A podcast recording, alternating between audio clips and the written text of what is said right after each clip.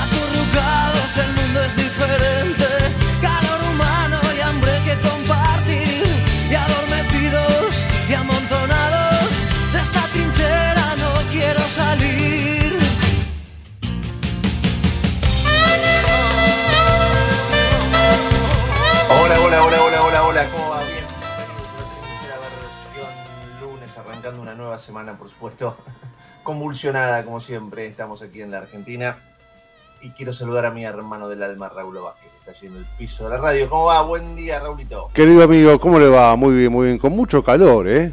Este, creo que ha llegado definitivamente el calor. No sé qué piensa usted, pero este, uno que vino caminando hasta la radio y daba para ducharse, ¿eh? Va a ser un verano, Sí. bueno, caluroso, por supuesto. Me decían mis amigos Matute Bertolotti, Sí. bueno, Bianco, Marina Fernández y, y todo ese grupo hermoso de gente. Sí, sí. científica, eh, que va a ser un verano caluroso y lluvioso. Ah, mira. Mira. Así que bueno, habrá que estar, habrá, habrá que estar preparado. Pero mientras tanto, viste, como que el país te, este, te desacomoda del tiempo. Sí, sí, sí. O, o en todo caso, en todo caso el país también entra en calor, ¿no? Claro, estamos tan preocupados con relación a lo que pueda llegar a pasar Exactamente. que este, vamos a ver si nos bancamos el, el calor. De fútbol no hablamos. No, déjelo así. Este, una qué enorme, enorme cachetazo que nos comimos ayer. Yo la verdad que está bien, ¿no? Porque nada, estoy muy dolido, como se podrá imaginar, pero este a la larga fue un cachetazo de realidad. Era lógico, un equipo preparado para pelear el descenso no podía pelear el campeonato, hubiera sido muy extraño. Pero este fue una burbuja independiente, ¿eh? decirte, una para- pompa de para que jabón. te pongas contento que ayer, eh, eh, nada, me entero que estaba Independiente abajo 3 a 0. Sí, Después me entero que se pone 3 a 1 y dije, uy, a ver si pasa algo. sí, y ahí sí. me pongo a verlo, 3 a 2. 3 a 2. Y después se dije, perdió a ver, un vamos, gol. Rojo, dale, que, que tenés que empatar y estás adentro. Sí, y se perdió un Y gol sobre la hora. ¿vio? El gol que se perdió ahí, ahí, este cabezazo de Jiménez ahí que pegó, la sacó el arquero y nomás. Una lástima, una lástima. Pero bueno, este lamentablemente me estoy acostumbrando a estos dolores y a estas angustias. Es No, bueno, pero gordo, lo dijiste recién. Se- estaban llorando su Sí, sí, sí, la. B. Ahora estamos, están llorando porque no entraron a la fase de. Tal cual, tal cual. En, en eso coincido con, con, con Tevez que dijo eh, el objetivo principal era escaparse del otro. lo logramos y ahora vamos a tratar de conformar un equipo con una aspiración un poco más seria. Ojalá, Claro. ojalá. Pero uno lo ve a Nosotros Racing mal. River- River, no, no me gusta cómo está jugando River. Está jugando mal, sí. Estamos, estamos jugando mal, feo. Sí, sí, sí, Ha perdido- No sé si habrá algo ahí. Es raro lo que pasa en River, ¿eh? Es raro, es raro. Yo el otro día lo, lo- lo hablaba con amigos y me decían que el técnico ha perdido el rumbo en cuanto a... eh, tiene tanto para poner que no quiere quedar mal con ninguno y no termina de conformar un equipo, este, no, de, no sé si los once de memoria, no sé si es así, pero este, está jugando de distintas maneras con distintos apellidos y no se acostumbran. No sé si tendrá, tendrá que ver con la enorme cantidad de jugadores que tiene o con qué, no lo sé. Pero este, yo ayer vi un rato de River también, en el segundo tiempo, te diría. Sí, aburre, aburre. Sí, la verdad que sí, sí, sí, sí. Jugaron en un estadio muy lindo ayer, ¿eh? Jugaron en una cancha muy linda. Jugaban en tu cancha. sí, sí. Mi, mi, hijo más chico me, me, decía, che, tenía ganas de ir como para conocer la cancha, porque no la conoce, obviamente. Viste que desde que el público visitante no va más, exacto. los chicos dejaron de conocer la, las otras canchas. Exacto, exacto. Vos sabés que nosotros los, éramos chicos, era los... normal. O sea, mi tío, por ejemplo, Claro. mi tío Carlos me llevaba a la cancha de Racing. Claro, Mi tío Aldo me llevaba a la cancha de San Lorenzo. claro, claro. Y a veces San Lorenzo en esa época que tenía problemas con la cancha, que era local en varias canchas, así Sí. que iba- íbamos a varias canchas. Exacto, eso Eh, es una no sé, lástima, ¿eh? Ponele, River jugaba, me gustaba mucho ir a ver a River al Ducó, porque me gusta cómo se ve el fútbol en la cancha de Huracán. Hermoso estadio, es hermoso. En- eh, a Ferro fui 250 mil Oh, veces, sí, a Vélez también. Sí, bueno, sí. Independiente. Y, y era como normal, uno conocía las canchas, Claro, claro, claro. muchas canchas, por lo menos las canchas del club principal. Hoy los chicos conocen su cancha y nada más. Es verdad, es verdad. Eso, justamente ese tema lo hablábamos hace dos o tres fines de semana con los hijos, el hijo de un amigo, y me decía, claro, yo, ustedes hablan, claro, yo alguna vez fui a ver Independiente Talleres en Córdoba, fui a ver Independiente Rosario en- ahí en, en la cancha de Central, fui a ver la cancha de News cuando fui a ver la de Central, pasé por ahí, la Y la. Copa- por Copa Argentina podés llegar a conocer. Sí, en todo caso, en todo caso, pero es verdad que eh, se pierden este inclusive anécdotas, ¿no? Yo recuerdo haber comido el choripán más podrido de mi vida en el bosque en La Plata, después de una independiente gimnasia que era de noche en el bosque. Cuando me di cuenta de lo que estaba comiendo lo tiré porque claro, vi un poco de luz, iluminó donde yo estaba comiendo y nada, anécdotas que tienen que ver con la vida de visitante también, ¿no? Pero eh, es verdad, uno se pierde ahora esta- estas cosas que eran lindas, es muy lindo de ir de visitante, estaba bueno, estaba bueno. el, el- el mundo del fútbol y sus pasiones. Eh, Sí, volviendo A, a los temas que tienen que ver con, con el país, el, el presidente electo, Sí, nos vamos a tener que acostumbrar a que Milei es el presidente electo y ese va a ser el presidente de la República. va a ser, es increíble. sí, Está en los Estados Unidos. Digo, Así no, es. esto dicho con todo respeto y hasta con cariño. No, digo, uno es un, es un cambio de era, entonces Claro de pronto sí. este muchacho que hasta hace poco tiempo lo veías insultando en la, en la tele, hoy va a ser tu, tu presidente. Sí, sí, Y ojalá Dios quiera que le vaya bien. Por Dios, ojalá, que estemos hablando de un cambio de era en la Argentina y que realmente eh, Ojalá. bueno, pueda poner el, el- el barco a navegar hacia el rumbo correcto. ¿no? Hay muchos tirapiedras, los de siempre, ¿no? que ahora, ya la semana pasada, descubrieron que los chicos comen de la basura, descubrieron Sí, sí. que a los jubilados no les alcanza, descubrieron la inflación, descubrieron un montón de cosas. ¿viste? Hasta durante cuatro años calladitos sin decir nada y ahora Sí, descubren todo y exigen que mi ley arregle todo ya el 10 de diciembre. exacto, si no el 11 de paro. 11 de la mañana, más o menos. Nosotros pretendemos que funcione todo una, una y media, ponele 3 de la tarde. No va a pasar. Tal cual. Claro, no va a pasar. Y ya están amenazando con salir a romper todo, tirar piedra. Bueno, esta gente que, que está siempre allí. Esperemos un poquito de sentido común y de entendimiento, porque, eh, ¿no? como se dice por allí, perdón la palabra, pero no somos boludos, sabemos de dónde venimos. Sí, sí. Por supuesto vamos a estar muy cerca, yo particularmente voy a ser crítico de mi ley, porque lo he sido de todos, porque considero que el periodismo, por supuesto, tiene que llevar la bandera de la libertad de expresión y también tiene que ser libre para opinar ¿no? y decir esto está bien y aquello está mal. Exacto. Hoy por hoy tenemos un presidente que está tratando de conformar gobierno, ¿no? que en este momento está en los Estados Unidos, no está mal, ¿no? hablando con el gobierno norteamericano, con el Tesoro, con el Fondo Monetario Internacional, tratando de llegar a alguna clase de acuerdo. Después, por supuesto, usará parte del viaje por cuestiones personales, religiosas, está muy bien, cada uno con sus ideas y sus creencias.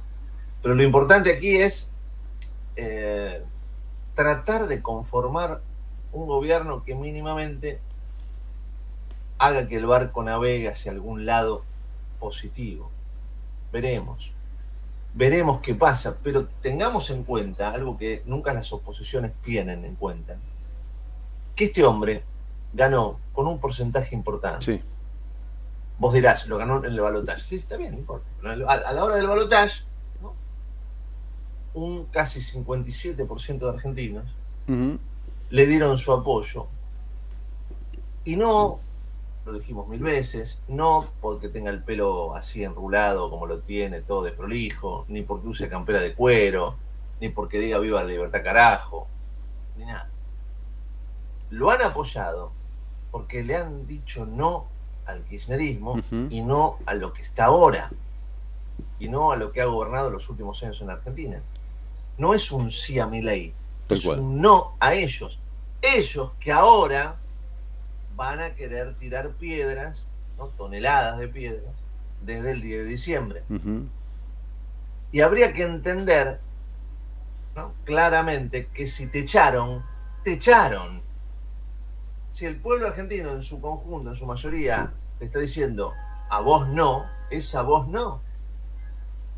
Esto no significa decirle, Milei, estás divino, ¿eh? la verdad que esos ojitos hoy brillan, un amor, y lo que estás haciendo, cualquier cosa que hagas está bien. No, por supuesto que no.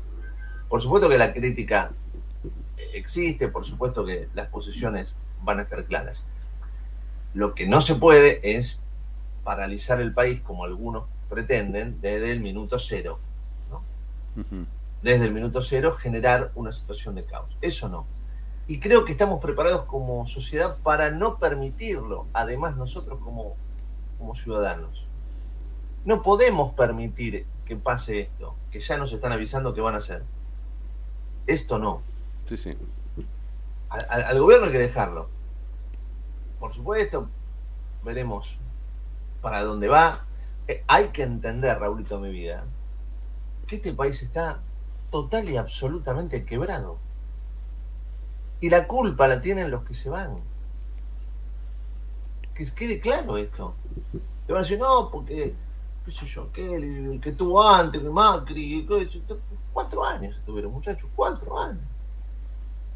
Y el país está totalmente destruido desde el índice que quieras ver. Entonces, muchachos, un poquito de vergüenza, aunque sea, para decir, a nosotros no nos funcionó, vamos a ver si a vos te funciona. No es tan difícil, ¿no? Parece que no es tan difícil, pero te la van a hacer difícil, La van a ser complicada. porque la clase dirigente nunca está a la altura, ¿eh, gordo? Tal cual. Eh, vos sabés que la, la única razón por la cual eh, deberíamos entender que esto es tal cual decís vos es básicamente por los números los porcentajes que han este, arrojado, el porcentaje que ha arrojado Balotage, ¿no?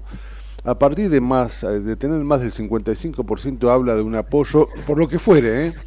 Por lo que fuere, porque como vos decís, yo coincido que este gobierno va a asumir no por las virtudes que pueda que haya esgrimido la campaña, sino por el espanto a, a- a lo que se está yendo ahora el 10 de diciembre, un gobierno este realmente increíble de tan Y es clave eso, es clave. Y creo que hay que entender eso, guste o no, esté uno de acuerdo o no, sinceramente creo que eso le da el aval para que digamos, bueno, banquemos a ver qué hacen, critiquemos lo que se deba criticar o, o pongamos el dedo donde se deba poner o analicemos como siempre se ha analizado todo lo que se pueda analizar, pero el tipo tiene la derecha, el tipo ganó con el 55%, por lo tanto, lo que él plantea, lo, o lo que él plantee, este, siempre que esté dentro de la ley, eh, habrá que, que entenderlo. es así. No, porque vos, por supuesto es disruptivo lo que está ocurriendo Sí, en la sí, Argentina claro. y lo que va a pasar en la Argentina en pocos días más. Vos vas a tener un presidente que no viene del palo tradicional, Tal cual. ¿no? No, no viene del, del justicialismo, no viene del radicalismo. Vos dirás, bueno, Macri tampoco, es cierto. Sí, Macri pero tampoco. enseguida se metió en la vida Ya política. venía con un anclaje, Sí, por lo menos sí. había sido jefe de gobierno porteño. Claro, claro. ya tenía una, como una estructura partidaria y además tenía aliada dentro de esa estructura al, al radicalismo. Claro, claro, esto es más distinto todavía. Esto es totalmente disruptivo, por Exacto. eso ahora muchos se sorprenden, ¿viste? Siempre lo hablan los ojos, pero ¿cómo puede ser? Vos fijate, ¿no? Qué cosa, qué falta de respeto. ¿Qué dirán los libertarios que están cerca de Macri? Bueno, a ver, el hombre tiene que formar gobierno, Exacto, no es fácil. exacto. Y por Exacto. supuesto, nadie se puede sorprender, porque digo, no está juntando a, a Milei con Miriam Breckman. A ver, y vos decís, uy, qué horror. Está juntando a, a Milei con Macri. Sabemos que más o menos opinan igual. ¿quién se va a sorprender de esto? De hecho, Macri lo decía bastante tiempo antes, antes de cargar la campaña. A, a Milei lo tenemos que incorporar. No le dieron bola en su momento, bueno, listo, ganó Milei. Después vendrán aquellos que digan, ah, bueno, pero ahí entonces vos te das cuenta que hubo una traición contra, contra Horacio, una traición contra Patricio. Eh, ya está. Sí, sí. Está. Cada uno apoya a quien tiene ganas. Bueno.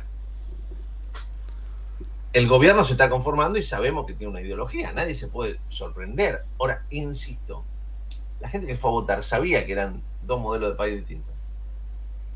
¿no? Y no agarra esta boleta porque le parece simpatiquísimo el neoliberalismo. No, absolutamente. Te aseguro que muy, pero muy poca gente, la, vicepres la, la vicepresidenta electa y alguno que otro más, habrá agarrado la boleta diciendo que le parece simpatiquísimo el neoliberalismo. Uh -huh. El resto, agarró esta boleta, es para decirle no a esta. Tal cual. Tengamos esto claro porque es fundamental para entender lo que se viene. No es amor a esta, es decirle no rotundamente a la otra. El pueblo le dijo basta uh -huh. a un sistema que no funcionaba más y que era una tragedia por donde lo mires. Algunas voces empiezan a levantar y me parece bien. El otro día lo escuchaba atentamente, no es santo de mi devoción, pero me quedé, justo me enganché con una nota de Facundo Moyano, ¿viste? Mm. Por supuesto, gremialista, hijo de sí, uno sí. de los grandes caciques de la historia. Sí, sí, tal cual. Y por supuesto, un, un muchacho con, con cierto nivel gremial. Y él planteaba esto, lógicamente. Decía, esto que estoy diciendo ahora. Y me pareció interesante. Ojo, que le, le han dicho no. Tenemos que ser también eh, lógicos en cuanto a aceptar uh -huh. el mensaje de la urna. No es un sí rotundo a mi ley, sino que han dicho que no a esta conformación del justicialismo, que no es la conformación tradicional, sino es el justicialismo totalmente cooptado por el kirchnerismo durante tantos años. Y le han dicho no a un gobierno malísimo. Tal cual. Alberto se va, yo creo que va a ser el, el, el más rápido eh, olvidado de los presidentes argentinos. Sí, sí. Lo escuchaba recién a, a, este, a Nico. A Mati hablando de, de, del láser, ¿no? Como que quiere, quiere poner eh, el láser en el helicóptero mientras estaba yendo un Sí, sí, sí. Como que quiere imponer algo, como diciendo, no, nadie se va a acordar de vos, hermano. Realmente, nadie. No, tanto es así que es muy posible que se vaya a, vivir a España. A, ir a España ¿no? a dar clases y te lo, te lo dije hace ya bastante tiempo. Sí. En algún momento le harán alguna nota y dirá, gracias a mí, el kirchnerismo no existe más. Sí, sí, sí, tal cual. Lo Porque el tipo va a querer ser recordado por algo. Lo logré, sí, sí. Ese lo logré, le saqué a los argentinos el kirchnerismo. Uh -huh. Así es. Pero realmente el gobierno ha sido malo.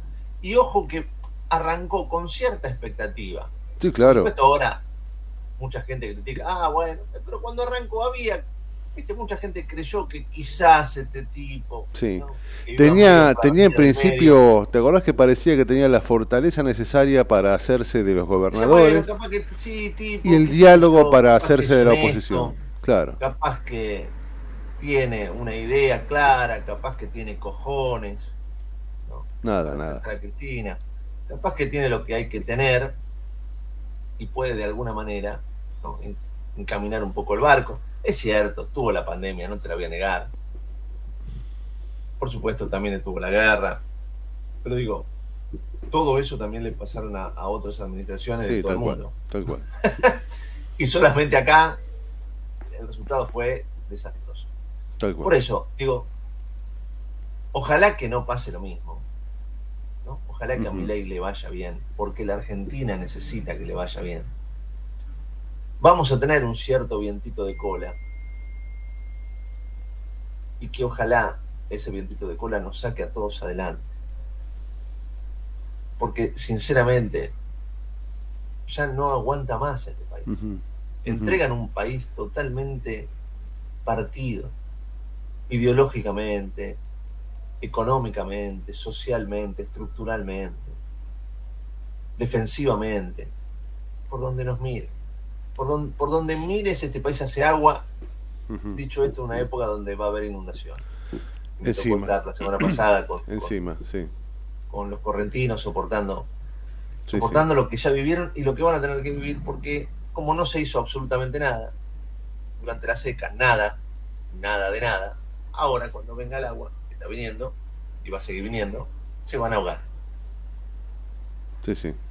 ¿no? Esto, esto está claro. Y cuando le- alguien levante la mano a decir esto es un terremoto, esto es inevitable en la, la naturaleza, no, no mientan más, porque se podrían haber hecho un montón de cosas, ¿no? obras de envergadura para este, minimizar los problemas. No sé, nada no se ha hecho. haces nada, obviamente, obviamente el resultado va a ser un problema muy pero muy serio. Pero vamos a tener paralelamente, donde no se inunde, va a haber buena producción en el campo. Sí, parece que hay buenas expectativas, ¿no? En algunos. Hay buenas este, expectativas, va, sí. va a ser un año bueno. Si Dios quiere, va a ser un año bueno. Porque donde no se inunde, la Claro, producción va a ser claro, claro, claro. Por supuesto, eh, vamos a, a- a poder energéticamente quizás manejarnos de otra manera. Veremos. Hay cierto viento de cola Sí, que ojalá haga que administrativamente el país crezca Ojalá. un, un poquito más. Me acaba de llegar, por ejemplo, un datito antes de, de ir a la primera pausa. Me acaban de llegar la- la- un papel de la administración donde aparentemente el mes que viene la- ya ni precio hay de las expensas. Creo que van a poner como libre. No sé a qué ¿cómo significa. libre? Una cosa- alguna, como diciendo, vamos a calcular y entonces, no hay Vamos no viendo, sí. de aumento, eh, cualquier- pumba. Un número irrisorio, la gente no va a poder garpar. Bueno, ahí ahí está el grave problema. Hay un montón de cuestiones que tienen que ver con esta suerte de, entre comillas, antes le decíamos recontrajuste, ahora le empiezan a decir de a poquito, viste, sinceramiento de la economía. Eh, es, un es un ajuste.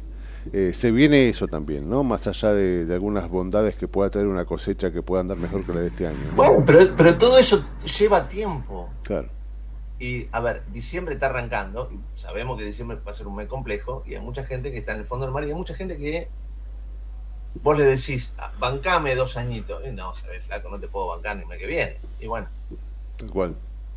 hay que ponerse en la piel de esa gente también. Sí, sí. Sí, sí, El tema es, y ahí donde me, me da bronca, que muchos usen a esa gente desesperada ¿no?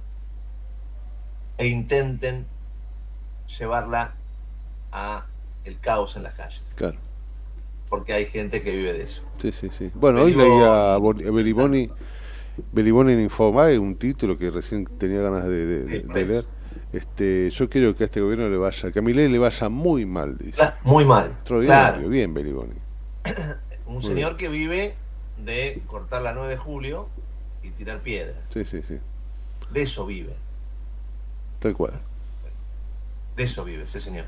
Va a ser difícil en ese sentido, ¿eh? porque hay mucha gente junto a él que se olvida de la gente y, y- y habla ya con la No mezquindad. son, de- ¿Sabes que no son tantos? No son tantos. Pero No tiene poder tantos, en todo pero- caso, pero por, lo menos hasta ahora. de la pobreza. Claro, claro.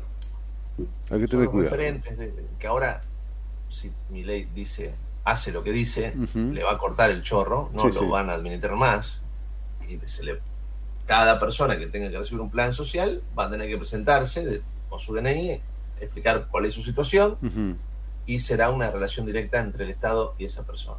Así es. Y entonces los administradores, locos, imagínate. Y la nuestra, y la nuestra, salía a laburar.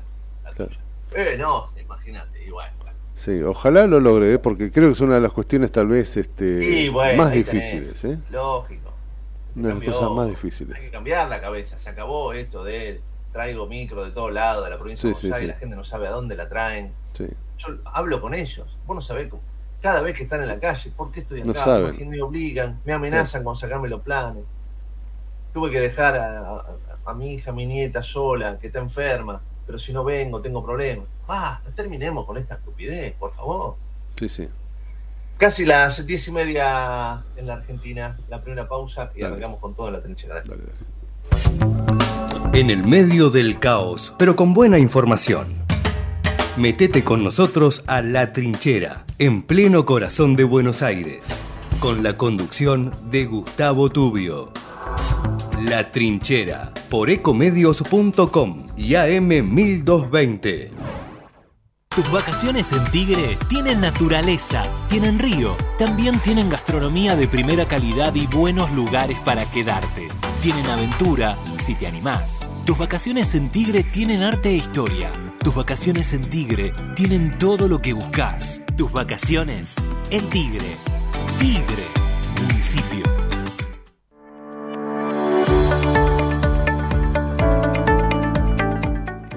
La Secretaría de Salud Pública de Merlo cuenta con el servicio de nutrición para que los vecinos accedan a información y consejos sobre peso corporal, talla y cómo llevar una alimentación adecuada.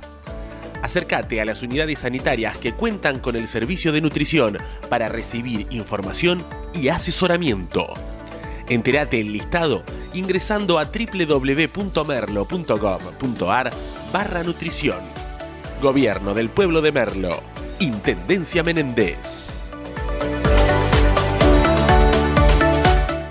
¿Sabías que todos los accidentes por inhalación de monóxido de carbono son evitables? Chequea que la llama de tus artefactos sea siempre azul. No olvides ventilar los ambientes de tu hogar todos los días, verificando que las rejillas cuenten con salida al exterior y las ventilaciones no estén tapadas ni sucias. Y controla las instalaciones internas con un gasista matriculado. Con estos consejos, proteges a tu familia. Metrogas, damos calor. Vacía y cepilla los recipientes que acumulen agua. Tira agua hirviendo en desagües y rejillas y coloca mosquiteros. Juntos podemos prevenir el dengue. Más información en buenosaires.gov.ar barra dengue. Buenos Aires Ciudad. En Provincia ART estamos con vos, con tu pyme. Estamos con quienes generan trabajo y con quienes lo cuidan. Consulta con tu productor o productora de seguros o ingresa a provinciaart.com.ar barra pymes. Cotiza y mejora tus costos con un plan a la medida de tu realidad. Provincia ART, la aseguradora de riesgos del trabajo del Grupo Provincia. Superintendencia de Riesgos de Trabajo para consultas y reclamos comunicate al 0800 666 www.argentina.gov.ar barra SRT. Escobar 360 es una plataforma online que moderniza al Estado municipal para que puedas realizar tus trámites a distancia y accedas a más servicios de manera centralizada y sin salir de tu casa. Ingresa a escobar360.escobar.gov.ar, crea tu usuario y desde allí te podés inscribir, gestionar y participar en las distintas áreas. Escobar te da cada día más. En Ezeiza sumamos 100 patrulleros nuevos para la prevención del delito. Con más seguridad, seguimos para adelante. Ezeiza Municipio. Gestión Gastón Granados. Sistema Riachuelo. Gracias a esta mega obra, vamos a seguir ampliando la red de cloacas para llegar a más argentinos y argentinas con obras básicas que garantizan el derecho a la salud y a un ambiente sano, saldando una deuda del pasado, mirando hacia el futuro. AISA, lo bueno del agua llega. En el 2023, Almirante Brown cumple 150 años y lo festejamos con obras históricas como los pasos bajo nivel de San Martín, Calzada y Longchamps, el viaducto de Ruta 4 y Rotonda Los Pinos, el primer edificio de aulas y la estación de trenes de la universidad y la nueva avenida Capitán Olivera. En este nuevo aniversario, seguimos trabajando por el Brown que soñamos y que nos merecemos. Todos somos Brown. Tenés una salidita, pero también tenés que ahorrar. Tenés tu cuenta Move gratis y la app Galicia para encontrar promos cerca tuyo. Tenés Galicia. Esta comunicación no tiene carácter de asesoramiento o recomendación por parte de Banco Galicia para seguir alguna acción específica sujeta a aprobación de requisitos legales y comerciales, bases y condiciones en www.galicia.ar. ¿Qué es lo que hace a este municipio distinto? ¿Será su salud y que nos cuidamos entre todos? ¿Los parques y el deporte? ¿Será que vivimos rodeados de verde? Sí porque la calidad de vida hace todo distinto. San Isidro, municipio. Morón es más prevención. Ante cualquier emergencia, ahora podés pedir presencia de policía, SAME o bomberos con un solo clic. Descarga la aplicación Morón Alerta y un móvil se acercará inmediatamente a donde estés. No lo dudes. Morón Alerta, en la tienda de tu celular. Municipio de Morón, corazón del oeste. Ingresá a Edesur Cambia a factura digital y colabora con el medio ambiente reduciendo tu consumo de papel. Es un pequeño gran cambio para un mundo más sustentable. Adherite en edesur.com.ar o en la app Edesur en tu celular.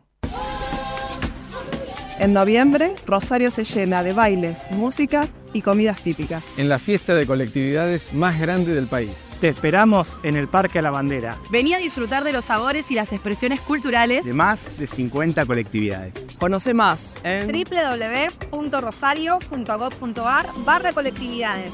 Invitan Asociación de Colectividades Extranjeras de Rosario, Ente Turístico Rosario y Municipalidad de Rosario. En Ituzaingó trabajamos todos los días para ofrecerte un sistema de salud local, gratuito y de calidad. ¿Ya conoces el Centro de Diagnóstico Municipal?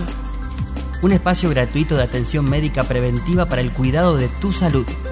Laboratorio, radiologías, mamografías, ecografías y mucho más. Conoce más ingresando a miituzaingó.gov.ar. La salud en tu ciudad.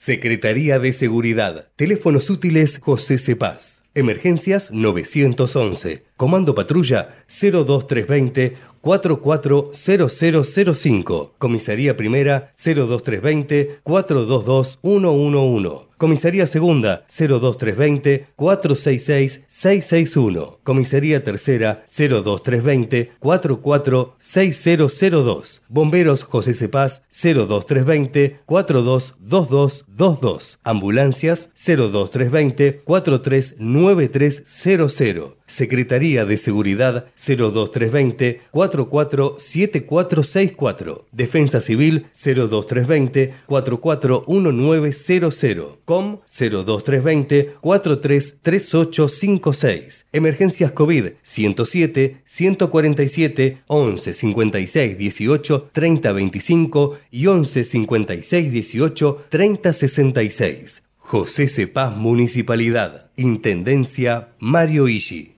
En Lanús tenemos actitud verde. Estamos recuperando 25 plazas y parques del municipio, con nuevos espacios verdes, estaciones de juegos para chicos y mayor seguridad para nuestros vecinos. Informate en lanús.gov.ar. Lanús nos une. Si querés emprender, abrir un comercio, empresa o industria, en 3 de febrero sos bienvenido. Te decimos gracias. El costo para habilitar acá es cero, como lo escuchaste. La habilitación es gratis. Además, eliminamos más de 100 tasas y trámites para cuidar tu economía sin trabas ni burocracia. En estos tiempos, más que nunca, estamos del lado del laburo y de los que producen. Más info en 3defebrero.gov.ar. Municipalidad de 3 de febrero. Queremos que traigas tu empresa a Esteban Echeverría. Te ofrecemos un municipio ordenado y transparente, la mejor ubicación y algo que no te ofrece nadie. Cinco años sin pagar nada. Sí, hasta el 2027 para que no pares de crecer. Esteban Echeverría, un municipio ordenado para seguir creciendo. De 10 a 12 entra a la trinchera que hay lugar. En la trinchera, con Gustavo Tubio.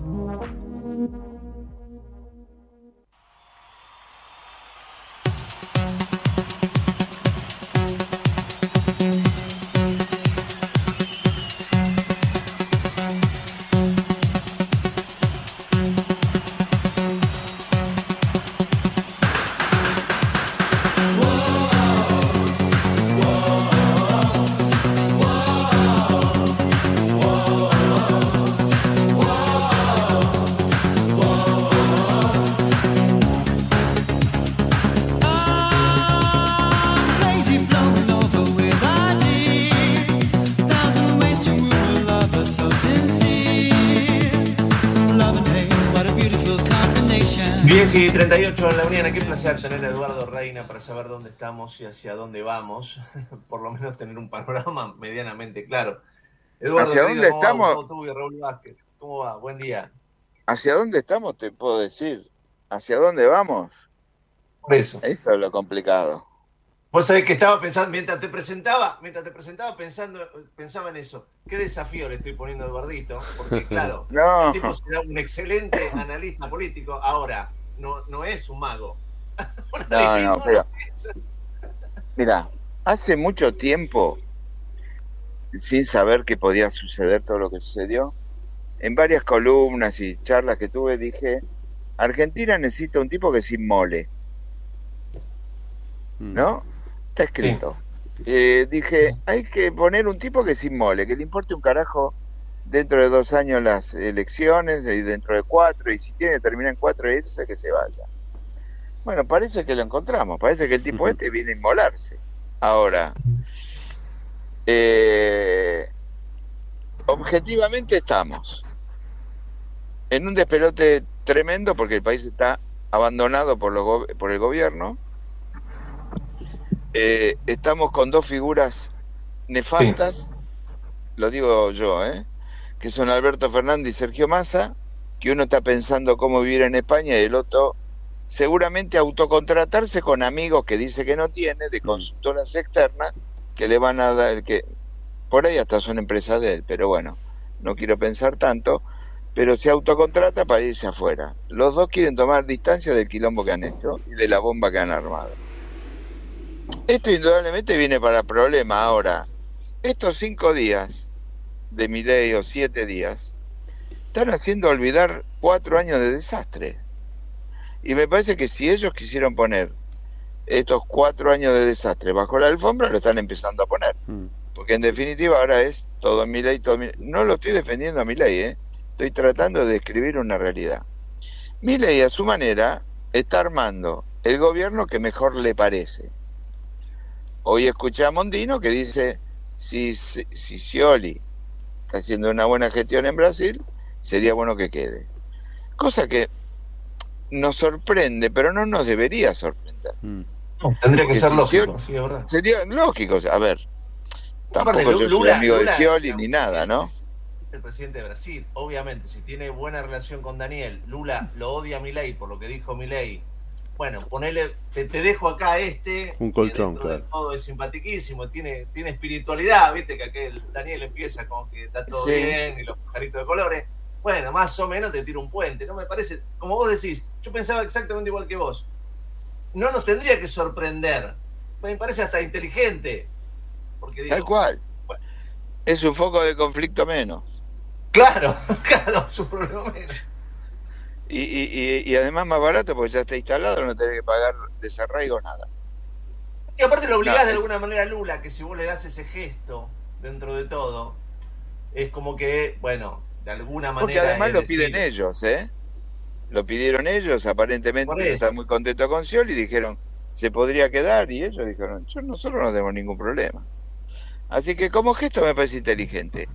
Y de todas formas, estaba hablando con gente de todos lados, porque el teléfono no para, y hay mucha gente interesante que se va a sumar que todavía no se conocen, pero se, que son segundas muy fuertes. Eh, creo que a Industria va Federico Vejero, por ejemplo. Federico Vejero fue vicepresidente de General Motors Chevrolet hasta hace un mes, dos meses. Latinoamericano. ¿Te acordás? Sí, Después este, hay gente que, por ejemplo, estoy muy, ilusionado con Fernando Vilela, a quien conozco personalmente y es un tipo excepcional, técnico, con un perfil bajo y muy inteligente en agricultura y ganadería. Mm. Y está rodeado. Vital, Vital. Y está rodeado de gente aparentemente muy buena. Eh, algunos amigos o conocidos pero, viste, está sumando lo mejor que encuentra. O sea, es que em, es interesantísimo esto, porque hablaba con algunos amigos sobre esto que decía en la, en la apertura, ¿no? Que como sociedad tratemos de tener memoria, De dónde, dónde estamos ahora, Porque esta locura de pedirle a Milei que solucione todo el, el 10 de diciembre a las 3 de la tarde va a ser realmente complicado. Yo digo, eh, por supuesto las calles te la van a pudrir porque ya, ya están en las redes sociales algunos referentes, Beligón, diciendo ojalá que le vaya mal, vamos a cortar todo. Bueno, pero digo, podrán hacer algo de quilombo acá en la ciudad de Buenos Aires, pero después vos tenés al, resto del país, ¿no? Y si el resto del país tiene empuje, tiene idea, tiene acompañamiento lógico, incentivo a la producción, a la industria, al crecimiento, bueno, podrán hacer quilombo hasta un cierto punto, ¿no? Obvio. Acá lo que lo que eh, lo que no hay que no, no hay que descuidar en este ajuste es a la gente. Y Si vos lógico. a la gente, te complicás. Que una empresa le- se le complique un poco, tiene resto. Y si no, que saque dólares de abajo del colchón. Porque a mí no me jodan que no los tienen. Los tienen. ¿Sí? Entonces, me parece que... El se tema, el un tema de cómo manejás la, la- la ayuda social. Bueno, vamos a ver, hay, hay, hay, este, no conozco a nadie con el tema, pero hay, ellos dicen que tienen un plan para el 10 de diciembre. Y yo creo que en la, la- en la salida anterior yo te lo había comentado, se los había comentado, que había grupos que tenían planes para el 10 de diciembre. Todos esos planes de Bullrich, que los va a llevar adelante Sturzenegger, tiene ley por ley estudiada, que eso era lo que yo adelantaba, y aparentemente él en, el- en la Secretaría de Modernización o algo por el estilo, están viendo todas las leyes que van a salir el 10 de diciembre, el 11 de diciembre se van a presentar. Ahora, no va a ser fácil y por eso, cuando uno lo eh, se, se ríe, dice, ay, primero uno, después otro, el tipo tiene que lograr eh, una amplitud de, de voluntades lo más importante posible, porque si no las leyes no le pasan por el Congreso. Entonces, el 10 y el 11 va a ser muchísimas leyes y este, va a necesitar el mayor apoyo posible. Por eso es muy importante a quien elija de, de presidente de la Cámara de Diputados, está sumando al cordobesismo, está sumando alguna parte de Juntos por el Cambio y, algo, y quiere sumar algo del peronismo. Por eso era el tema de Randazo. Ahora, veremos, eso es muy interesante porque supuestamente, por lo que me han dicho, va a cambiar mucho el país con las nuevas leyes que se van a adoptar. Y tenemos seis meses com- muy complicados, muy complicados, que va a haber que amacarse. Eduardo Reina, ¿cómo te va? Raúl Vázquez, te saludo. Es un, Gracias, Raúl. Es un placer, muy bien.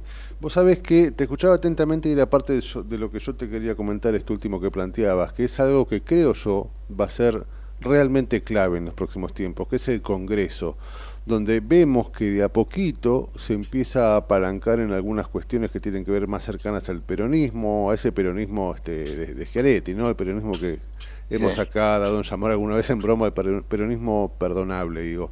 Eh, y también, al mismo tiempo, vemos que hay un Milei un tanto más eh, pragmático. Digo, Milei no es este el mismo que el que triunfó el 13 de agosto este, en Las Pasos, ¿no? No es el loco. No es ese loco, sino que ahora de alguna manera se está asesorando, inclusive con gente que tal vez en un principio parecía distante y que de alguna manera empiezan a, a- a surgir algunos apellidos que uno no imaginaba, tal el caso de Randazo, ¿no? Eh, pero el Congreso estrictamente, vos ves que, eh, digamos, va a tener, va a tener que realmente este, generar consenso, se van a tener que generar alianzas en el Congreso sí o sí, porque con menos de 40 diputados no haces nada. ¿Qué viabilidad le ves a eso vos? Y no sé, mira, yo lo que veo es, vamos a ver cómo juega el, el kirchnerismo fracasado, porque en definitiva es el único título que le cabe, Sí, sí. porque en definitiva el kirchnerismo fracasado lo único que está tratando de hacer es que- quedarse con el Senado para poner una piedra en el camino ahí. Eso es lo que más le importa al kirchnerismo, tratar de meter eh, este, la tercera persona en línea de sucesión que sea un kirchnerista de Cristina. Entonces, eso está hablando mal de ellos, obviamente, porque en definitiva no te permiten este, avanzar con la gobernabilidad. Te están diciendo, flaco, acá, esto es nuestro. Eh, en diputados, yo creo que m- no te diría que más fácil, porque en definitiva me parece que la misma gente va a empezar a joder y el diputado... ojalá se termine la política de antes. Ahora es una expresión de deseo mía. Que el tipo se dé cuenta que no estamos para joder, porque realmente el país no está para jorobar. El país está mal. Y todos lo entienden, porque vos hablas con todos ellos y en privado, te dicen que estamos muy mal todos. No es que te dicen, este tipo la, la, la va a pudrir. No, estamos mal. Ya está podrido todo esto. Entonces, vienen meses muy complicados y me parece que ahí la gobernabilidad va a jugar un juego muy importante. Y ojalá se equivoque mi amigo Andresito Malamud, diciéndole que, diciendo que es muy difícil la gobernabilidad sin el legislativo. Me parece que hay que ir a trabajar muy seriamente al legislativo para que no tengamos problema de gobernabilidad. ¿Y cómo van a trabajar los diputados eh, provinciales, digo, los nacionales, los, que hasta ahora siempre fueron de alguna manera los empleados de los gobernadores a veces, ¿no? Parecía. ¿Cómo crees que van a actuar justamente los gobernadores? Sobre todo ha, habido algún que otro ida y vuelta últimamente respecto de eso. los gobernadores que van a generar un poquito también de esta gobernabilidad que pasa a ser la palabrita también medio de moda, ¿no? Bueno, la gobernabilidad viene, a ver, la gobernabilidad los gobernadores tienen la oportunidad histórica de que en algún momento puedan plantar banderas y decir, vamos a, participar y ser escuchados. Mm. Por ende, van a ir a hablar de la coparticipación, van a ir a hablar de su proyecto de provincia y todo, sabiendo que, como te dice mi ley, no hay un mango, a ver en qué se los puede apoyar en, otra, en otras alternativas. En función de eso, te van a ir, si son escuchados, te van a ir a aflojar a sus diputados y senadores. Si son, no son escuchados, no, no, no, no, no los vas a tener. Ahora, el país indica que los gobernadores deben ser escuchados, el país indica que debe ser más federal.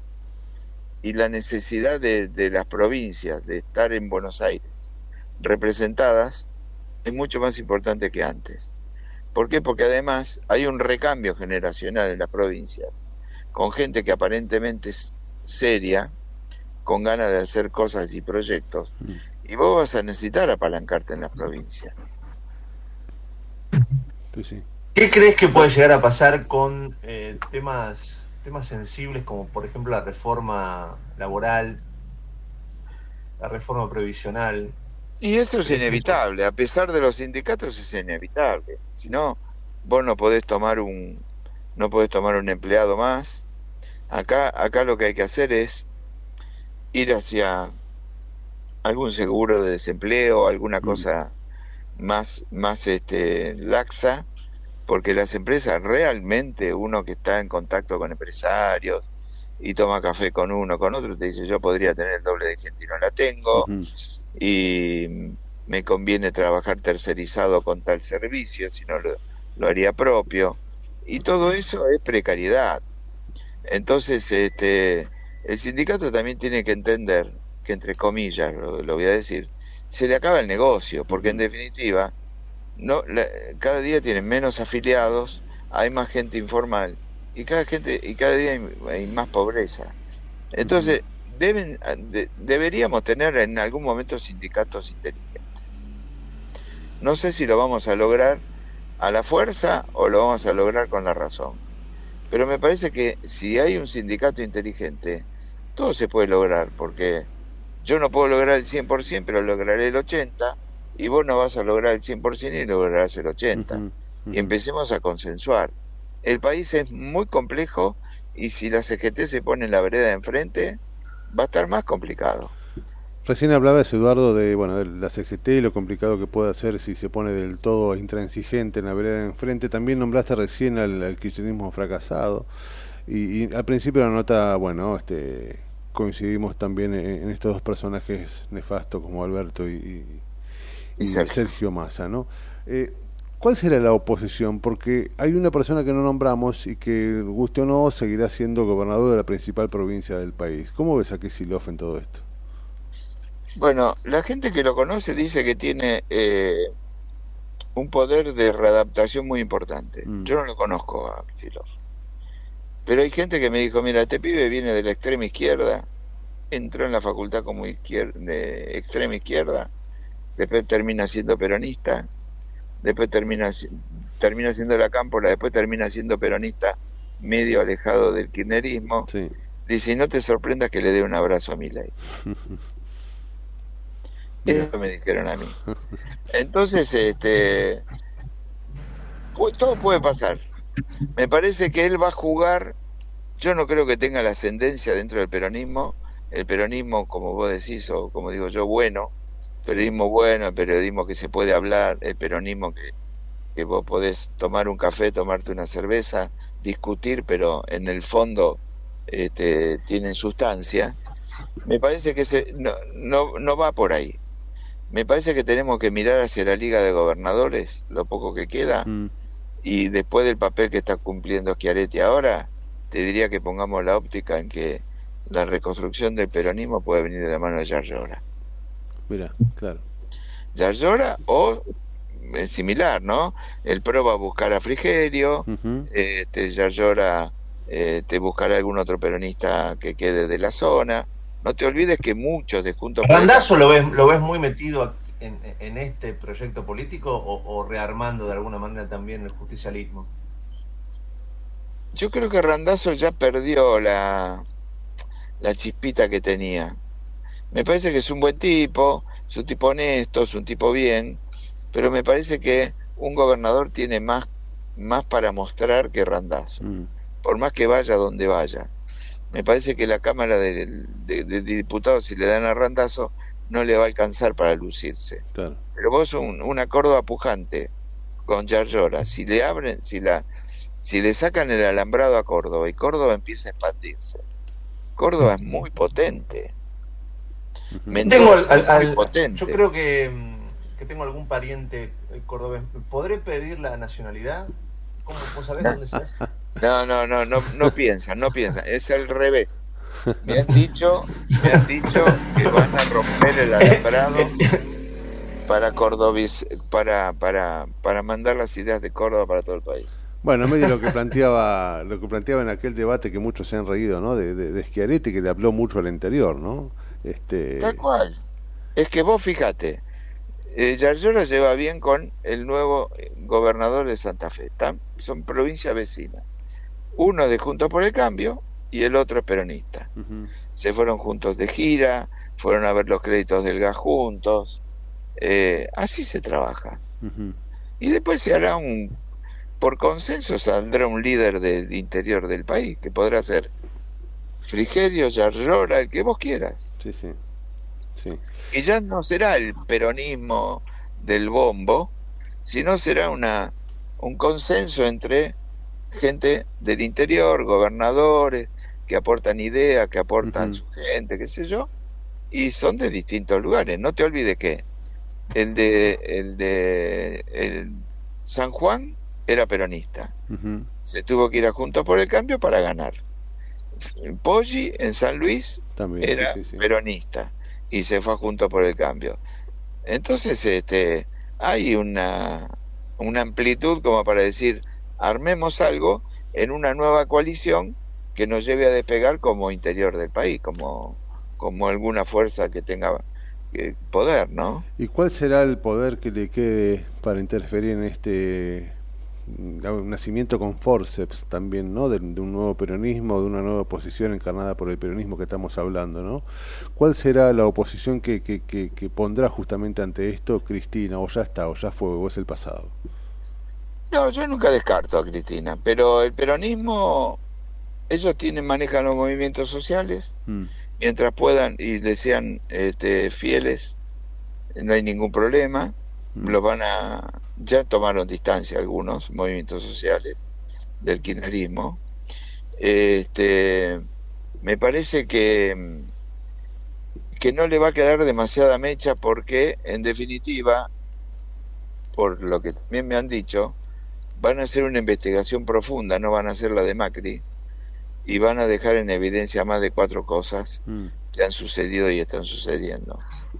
Entonces me parece que no le queda demasiada eh, tela para cortar porque se van a tener que guardar Claro. un poco, ¿no? Eduardo, como siempre, un placer enorme escucharte y la verdad que nos, nos dejas con un poquito de optimismo. Yo, Sí, Yo vamos para adelante. Sepan que yo el jueves me voy de vacaciones. Ah, bueno, pide No. por ahí el optimismo, está muy bien. No, y este y, y la verdad que me voy eh, en un momento donde no hubiera querido irme, pero bueno, tengo que ir a ver a mi hijo que hace un año y pico que no lo veo y me voy me, me voy a ver a- al nene. Bueno, ah, bien. ¿dónde está él? No, él estuvo en Australia y ahora está en México y nos encontramos en México. Está muy Está bien. bien. Pero digo, no, no- no es un 20 caso años, nada ¿eh? Es un caso bien paradigmático de los chicos argentinos. Sí, sí, secundario, se anotó en la facultad, eh, estuvo, hizo un año en, la- en la- en El Salvador y dijo yo me voy a probar suerte a otro lado. Se fue a Australia. bien, pero ahí tenés, ¿no? Y, y vos sos. Y no quiere volver. Padres. Vos, vos sabés, la, la, hice hace un tiempo, hace unos meses atrás, una nota conmovedora en, en, en Ezeiza. Tan solo fui con una cámara que me seguía, hablando con, con los padres de los chicos que se iban. ¿no? Sí. Y es realmente doloroso. O- o- ojalá, digo, entre las cosas que tenemos que repensar, ojalá se den las condiciones para que tu hijo y para que tantos otros crean que quizás aquí es posible. Tu hijo Él se fue, lo decís intentando- claramente, ni siquiera terminó la facultad. Él se fue y dijo, yo acá me voy rápido. Es Él está intentando ser piloto, desesperadamente. piloto comercial de avión. Y el proyecto de él dice, yo en la Argentina, si yo no soy de la cámpora, no puedo volar. Claro. Los cielos No. están cerrados, no tengo nada. Cuando el otro día le digo, mi ley quiere abrir los cielos en la Argentina, medio con nostalgia, era un WhatsApp, ¿no?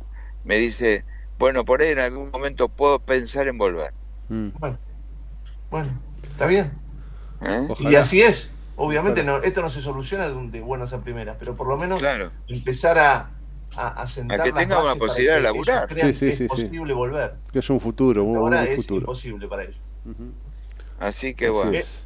Edu, querido, abrazo enorme. Gracias, chicos. Gran abrazo, eh, Gracias. gracias. Abrazo enorme. Eduardo Chao, Reina, chao. eh, eh, gran analista, gran consultor Ujú. en temas políticos. Me quedé pensando mucho en esto que decía Edu, ¿no? Hablo con tantos amigos que te dicen lo, lo mismo, ¿no? Me, me- me voy a encontrar con mi hijo en algún lado, o viene mi hijo sí, para sí, la sí. fiesta, mi hija. Eh, nosotros tenemos hijos que en cualquier momento también eh, emprenderán el, el- el viaje de ida si no hay un cambio. ¿no? Si el cambio no se cristaliza, el cambio ya está, digamos. Ya Sí, el tema es que estaban, se, se cristalice, tal cual. Que se si no hay, cristalice. si no hay eh, digamos, signos de mejora, también se empezarán a ir. Y qué, qué triste eso. ¿no? Sí, claro Es, sí. es- es- es- es triste. eso. La- las imágenes que deja este gobierno en salida es terrible. Sí, sí, sí. Viste que se hablaban de las exportaciones. Lo- Los, chicos comiendo de la basura, de, de desocupación a este nivel, Es lo que inflación, desastre. Sí, es lo que nos dejan. donde mires. Hablaba Massa de las exportaciones y, y cuando justamente hablaba de las exportaciones creo que lo que más exportó el gobierno que se va son jóvenes, ¿no? Lamentablemente. Lamentablemente. Lamentable, lamentablemente. Eh, así es. 11 de la mañana y dos minutos. eh, ya volvemos en la trinchera en la segunda hora. Dale. Dale. En la trinchera tenemos barricada de información, donde la noticia es segura. La trinchera, con la conducción de Gustavo Tubio. De lunes a viernes, de 10 a 12, por ecomedios.com y AM 1220. Desde Buenos Aires, transmite LRI 224, AM 1220, Ecomedios. ¿Cuándo fue la última vez que te tomaste un respiro para ver un amanecer? Descubriendo lugares distintos que te hacen soñar, emocionar. Lugares que se convierten en felicidad cuando compartís ese momento con amigos.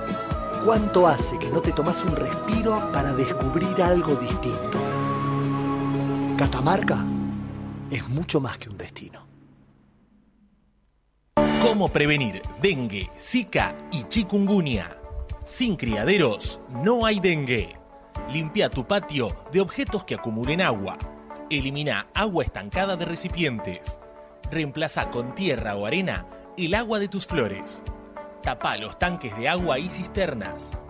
Tira y perfora llantas para que no acumulen agua. Limpia floreros y bebederos. Recordá, sin criaderos no hay dengue. Intendencia Menéndez. En AUSA no paramos de hacer. Concretamos más de 40 horas en la ciudad para hacer tu vida más fácil. Obras necesarias como Paseo del Bajo, los viaductos Mitre, Tigre y San Martín y los 29 pasos bajo nivel. Obras que también reducen los niveles de contaminación ambiental por la disminución de los tiempos de tránsito. Rediseñamos la movilidad para hacer tu vida más fácil. AUSA, Autopistas Urbanas. Transitando el futuro. American and Merit Hoteles. Primera cadena hotelera argentina. 3, 4 y 5 estrellas. Más de 20 destinos de Argentina y el Cono Sur. Aprovecha el código promocional Puro Branding con el 10% de descuento para los hoteles Amerian Córdoba Park, Amerian Executive Córdoba, Amerian Buenos Aires Park, Merit San Telmo y Amerian Executive Mendoza Hotel hasta fin de año. No válido para fines de semana largos. American and Merit Hoteles. Ahí, cuando te subís al auto, mientras remodelas tu casa o cuando abrís tu negocio todos los días, te acompañamos en cada momento de tu vida para que puedas desarrollar tus proyectos con la tranquilidad y el respaldo de siempre. Llama al 0810-222-2444. Consulta con tu productora o productor asesor de seguros. Ingresa en provinciaseguros.com.ar o seguinos en nuestras redes sociales. Provincia Seguros, una empresa del Grupo Provincia. Número de inscripción 499, Superintendencia de Seguros de la Nación 0800 666 La clave fiscal te permite realizar trámites y utilizar servicios de la AFIP y otros organismos. Obtenela o recuperala desde la app AFIP. Solo necesitas tu DNI en formato tarjeta y ser mayor de edad. Recordá que es personal, privada e intransferible. Más info en afip.gov.ar barra clave fiscal. AFIP. Argentina Presidencia. Informate en ecomedios.com. Seguinos en Instagram, arroba ecomedios. Seguimos en La Trinchera. Estamos en la segunda hora, con la conducción de Gustavo Tubio.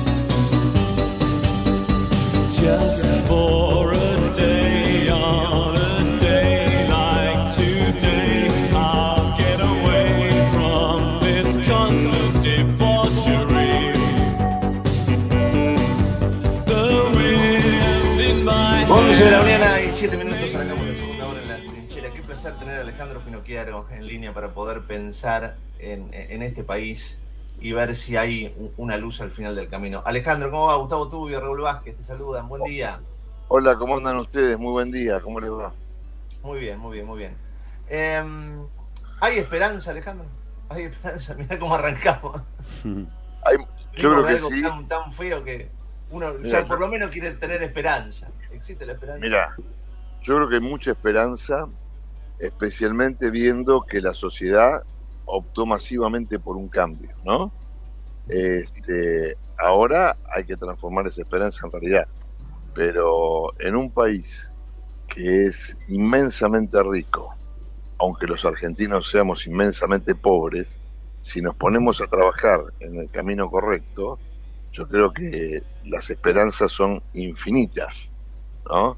Lo que pasa es que hace 20 años que se hace todo lo posible para que Argentina vaya, vaya mal. el fracaso, vaya hacia la decadencia. Este, vos ponete a pensar una cosa, Gustavo, que necesitamos que vengan inversiones a nuestro país, ¿no es cierto? Ahora, nadie va a venir a poner dinero en un país donde no hay seguridad jurídica, donde de un día para otro a vos te cambian las reglas del juego, donde se ha intentado este, llevarse puesta la propiedad privada, algo que en Occidente es sagradamente laico, digamos, ¿no? Este, porque cuando vienen inversiones, las inversiones generan trabajo. Eh, si se genera trabajo, se genera riqueza. porque la gente puede tener trabajo formal, puede consumir, este, lo cual, digamos, redunda en un derrame a toda la sociedad. Si hay trabajo formal, hay más gente que aporta al sistema previsional y pueden mejorar las jubilaciones, ¿no? Este, entonces, Alejandro, pues es que yo quiero saber si, si coincidís en esto, ¿no? Porque lo, lo- lo- vengo, lo vengo señalando. Más allá de, todo esto que vos decís, con absoluta razón. Em, ha- hay que ser democráticos para entender que más allá de, cualquier línea ideológica, la gente no lo votó a, a Milei porque usa el pelo de prolijo, ni porque usa campera de cuero, ni, ni porque dice lo que dice, que en muchos casos dice barbaridades, o dijo en algún momento barbaridades. Em, ni siquiera lo votan porque el pueblo argentino ama ¿no? Este, masivamente el neoliberalismo. Lo han votado porque le han dicho no a, a donde venimos. O sea, esto es lo que hay que dejar en claro, ¿no? Más allá de cualquier concepción ideológica, venimos de un caos y de un desastre. Bueno, ahora, la, la la- claro, la- próxima oposición estará a la altura de entender y respetar la- el, voto popular en cuanto a que queremos ver qué pasa en otro sistema y con, con otra forma de, gobernar, porque evidentemente si lo que van a hacer a partir del 10 de diciembre, tirar piedras, viste, la verdad que. Bueno, a ver, eh, primero hay que entender que el mismo día de las elecciones comenzó a reconfigurarse toda, eh, todo el sistema político argentino, ¿no? Todavía no sabemos, en el caso de quienes hoy todavía son oficialismo y a partir de- del 10 de diciembre van a ser oposición, cómo se va a reconfigurar, cómo va a quedar el kirchnerismo, qué van a hacer los gobernadores del peronismo, qué van a hacer aquellos diputados este, que no son kirchneristas, aunque sean peronistas. Eh, yo creo que eh, la, la- la victoria de Milei por 10, 11 puntos, digo, le da una chance, ¿no?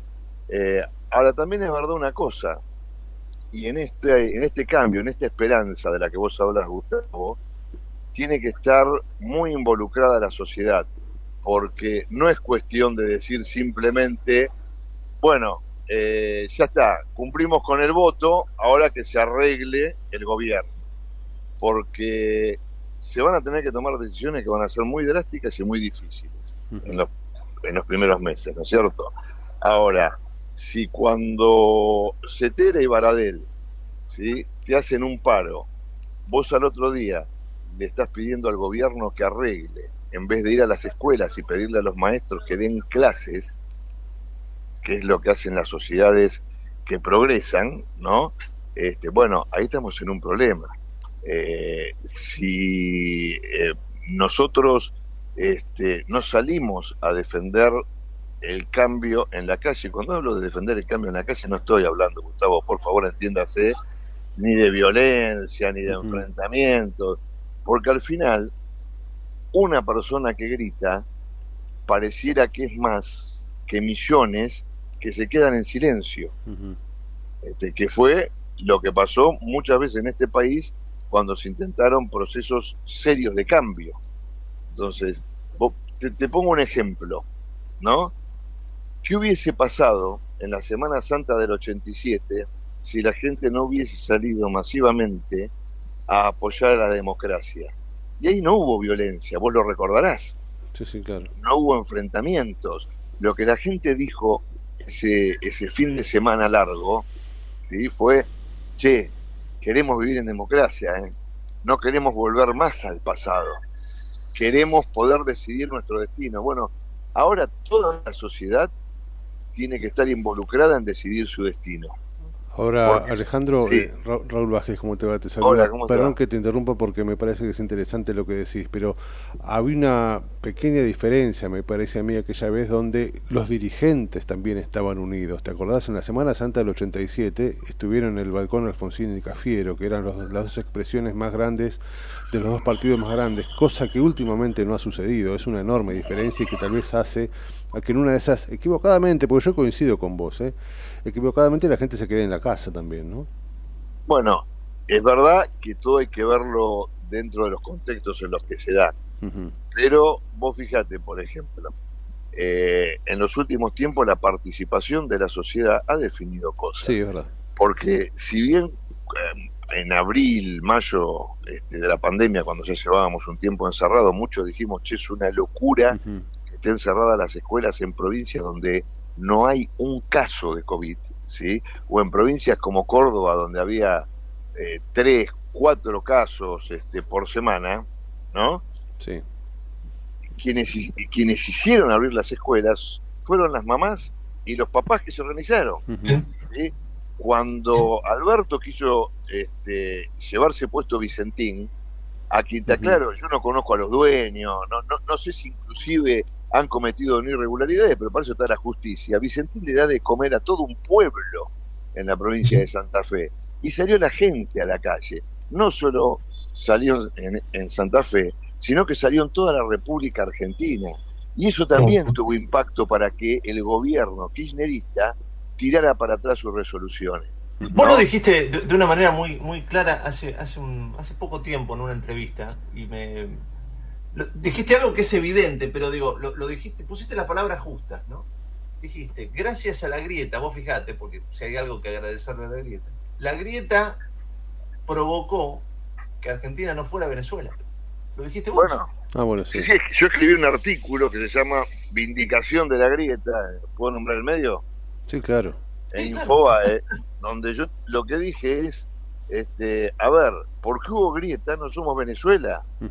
Porque si vos ves el proceso chavista del año 98 hasta acá, la grieta aparece muchísimo después, cuando Chávez ya estaba consolidado, Llegó tarde, tenía, sí, sí, claro. tenía toda la Cámara de Diputados, tenía toda la justicia, todo el Tribunal Electoral. Entonces ahí ya no había ninguna vía de escape del populismo. Argentina, gracias a la grieta, pudo impedir que eh, Cristina fuese eterna, pudo impedir que se llevaran por delante al campo, al campo que produce la gran parte de la riqueza con la que se sustentan los impuestos, con los que bancamos las escuelas, bancamos los hospitales, ¿no? Entonces, de nuevo, es muy importante, y yo te voy a decir una cosa, yo soy diputado hace dos años, ¿no? Y me di cuenta una cosa, pues yo nunca había sido diputado ni legislador. Una de las grandes cosas que hicimos nosotros como oposición no fue sacar leyes, fue impedir leyes. Viste que a veces la gente dice, bueno, pero no dieron quórum, no están trabajando. No, al contrario, nuestro trabajo fue haber hablado con un montón de diputados y convencerlos para que no sacaran leyes Claro. que iban a seguir deteriorando nuestro país. Lo mismo que hicimos con la Comisión de Juicio Político, yendo a todas las sesiones, porque acá el problema ¿sí? no era que se juzgara un juez de la Corte, porque ese juez de la Corte tenía alguna causal de juicio político. Se está juzgando a los cuatro. Querían descabezar el Poder Judicial directamente. Y no pudieron. De hecho, mañana vamos a cerrar el dictamen, vamos a perder, por supuesto, porque ellos tienen un voto más, pero era lo que queríamos para ir al recinto donde nunca van a tener los dos tercios. Y eso también eh, eh, es parte de lo que conseguimos movilizándonos. Posiblemente mucha gente o la sociedad a lo mejor no llega a comprender la importancia de esto, pero si el kirchnerismo se quedaba con la corte, podían ir por la libertad de expresión, podían confiscar medios, podían confiscar propiedad privada, podían hacer todo lo que querían sin que haya un último freno. Es muy interesante escuchar esa mirada porque es cierta. A veces uno plantea que el Congreso no funciona cuando no se sienta en el recinto y a veces sucede todo lo contrario. No, no, la gente a veces no alcanza a comprender que en realidad a veces el hecho de no dar quórum también es hacer política, ¿viste? Y, y plantear Bueno. cuestiones de- de- que tienen que ver con los ideales. Y eso está bueno que se sepa. U- ¿Vos sabés? Ustedes pueden, Sí. mira, ustedes pueden pedir, por, y- por- por ejemplo, y- y se van a asombrar, este, eh, eh, los ingresos de los diputados diariamente a la Cámara. Yo voy todos los días a la Cámara. ¿sí? Estoy en mi oficina. Ahora, el oficialismo, por ejemplo, que tiene la potestad de convocar a sesiones, si el oficialismo no convoca, yo no tengo la culpa como diputado de la oposición. Por eso se dan esas sesiones estúpidas de 24, 26 horas que no tienen ningún sentido. Sí, o que se juntan para que para que la yerba mate sea este no sé, el col- sea verde para que sea nacional y no sé qué, esta cuestión de sacar la fruta como fruta provincial de no sé qué historia, esas cosas que a veces causan gracia y, y- e indigna también, pero es verdad. Sí, Eh, causan indignación, eh, es verdad. También es verdad que muchas veces, por ejemplo, cuando uno declara la fiesta de, qué sé yo, del maíz o del Sí. trigo, eso le genera a ese pueblo ingresos Sí, sí. ¿sí? y, y no y le, genera eh, un montón de cosas a un pueblo a lo mejor de 4.000 habitantes. Sí, eso es cierto. Y, eso y es la cierto. verdad que levantar la mano 30 segundos por eso no cuesta nada. Por supuesto. No es que la Alejandro, Cámara de Diputados tiene con- que sesionar todas las semanas. Claro. Totalmente, totalmente. Me Toda quiero la quedar con esta, con, con esta mirada tuya. El otro día estuve en, en, el- en- en- en la fiesta de Obrien y realmente es como vos decís, ¿no? Cuando hay una fiesta tradicional, popular ahí en los pueblos, realmente se, se genera un movimiento económico interesante. Pero digo, Los quiero quedar con estas ¿no? imágenes del interior para, para preguntarte lo siguiente, ¿no? Porque en, este cambio vos tenés a los Beligoni de la vida que ya lo están anunciando, o sea, no tiene vergüenza Beligoni en decir, yo que voy a, a- a trabajar para que le vaya mal, voy a cortar las calles, no te dice que va a tirar piedras, pero te lo da a entender. Em, por supuesto, esto va a pasar aquí en la ciudad de Buenos Aires, en las grandes ciudades y en el resto del país. Si hay un incentivo al campo, al trabajo, al desarrollo, nada, va a estar normal el país en el interior, pero acá va a ser un quilombo enorme, perdón la palabra, eh, pero para que quede claro, ¿no? En español antiguo. Digo, ¿cómo, cómo se enfrenta a esa situación? Mira, de nuevo, se enfrenta con el acompañamiento de la sociedad y con nosotros, ¿sí? Este, cumpliendo lo que tenemos que hacer con coraje. Yo te voy a decir una cosa. Eh, todas las leyes que el presidente Milei mande, con la que nosotros estemos de acuerdo, ¿sí? que tenemos un margen de coincidencia del 70, 80%, ¿no es cierto? La reforma laboral, la ley de transparencia sindical, la educación como servicio esencial, rebaja de impuestos, eh, etcétera. Yo la voy a defender desde mi banca. Y pueden tirar piedras, y si, es más, puede derrumbarse la cúpula del Congreso, y yo voy a estar sentado en esa banca, y voy a estar votando, ¿sí? Porque hay que tener ese coraje, no hay que parar la sesión.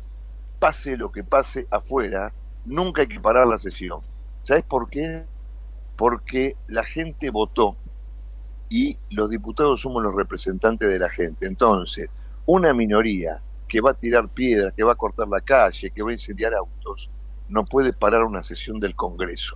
Yo sé que el Congreso para la gente está muy devaluado, pero que- créanme que muchos de nosotros trabajamos mucho ahí adentro para que el país le vaya mejor. Entonces, lo que hay que hacer es nunca pararse de la banca cuando hay que votar una ley. Pase lo que pase y caiga quien caiga. Es todo Lo decís recordando lo que pasó aquella Claro. vez cuando tiraron piedras Claro. y destruyeron todo, ¿no? Mirá, cuando yo era ministro, sí, eh, como ustedes recordarán, eliminé la paritaria nacional docente porque es una ridiculez que quien no paga salarios decida cuánto va a ganar la gente. Pero además, entre nos, lo que genera eso, con la representación que se le da a la cetera de Balader, que es el 70% en esa mesa, es que se reparta una ficticia cuota sindical que en aquel momento era alrededor de un millón de dólares. ¿sí? Ese era, ese, para, la, para que la gente lo entienda, ese era el problema. ¿sí? A mí me vinieron, me hicieron manifestaciones, me rodearon el Palacio Pisurno, ¿sí? me hicieron paro y yo nunca cedí. Y el presidente Macri no dio un paso atrás con eso. ¿Por qué? Porque lo, lo pedían los gobernadores, lo pedían los otros sindicatos docentes que querían hablar de las cosas que les interesan a los sindicatos docentes. ¿Sí? Capacitación para los suyos, este, promociones, carrera docente. Bueno, eso es lo que hay que hacer. No hay que dar un paso atrás, no hay que recular, no hay que ir para atrás ni aunque vengan degollando, como dice el Martín Fierro. Eso es lo que tenemos que hacer ahora, hay que ser valientes. Si no somos valientes, entonces dentro de muchos años vamos a estar ustedes, yo, en una mesa de café recordándonos cómo perdimos otra oportunidad. Alejandro, mm, me, resulta muy interesante escuchar esa suerte de declaración de, de principio. Yo sé de los que plantean que dentro de un gobierno de Macri que tuvo algunas cuestiones que no han sido felices. Eh, de hecho, bueno, generó en algún punto el retorno del kirchnerismo. Eh, el, el- el Ministerio de Educación que vos este, encabezaste fue uno de esos pequeños oasis que generaban determinada esperanza. Por eso creo que estás en condiciones de responderme cuál es la idea o, cómo juzgás o cómo valorás la idea de eh, esto que se ha planteado eh, respecto de la educación en un eventual gobierno de Milei. Yo creo que se ha hecho eh, ha, ha- ha caminado un poco para atrás en ese sentido, pero bueno, está bueno que nos plantees cuál es tu pensamiento respecto de los vouchers y desde una suerte de privatización, por decirlo mal y rápidamente. ¿Vos cómo lo ves? Mira, el tema de la privatización de la educación es una imbecilidad con la que nos vienen corriendo desde que Mauricio fundó el PRO hace 20 años. No se puede privatizar la educación, ¿sí? Porque ¿qué haces? Vender las escuelas, vender los docentes. No, no, e- es ridículo. ¿sí? Por el contrario, con nosotros hubo más educación pública. De hecho, te voy a contar otra cosa.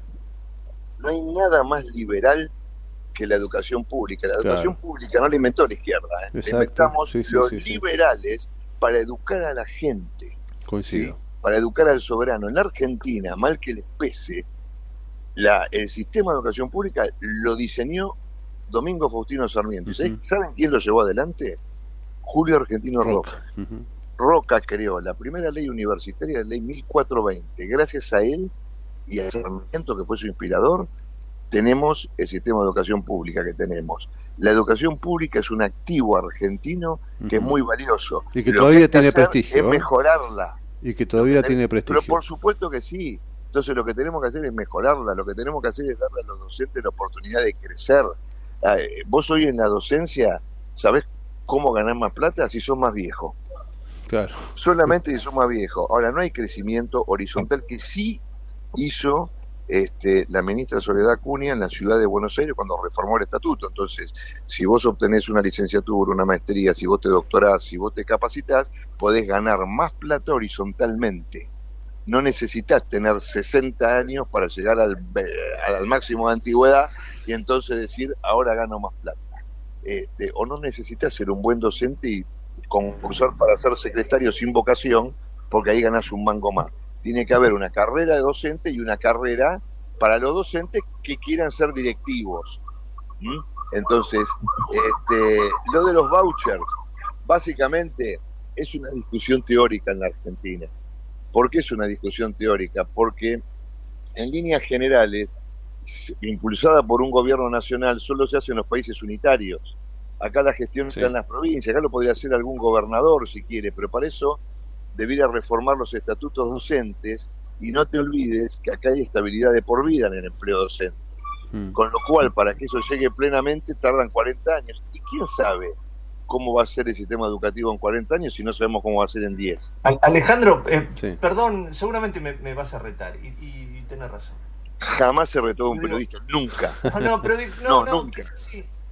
Pero digo, vos es que me dio la sensación en estos años, viste, que hay, un- este esquema político, de alguna manera veía con buenos ojos que nuestros chicos sean brutos.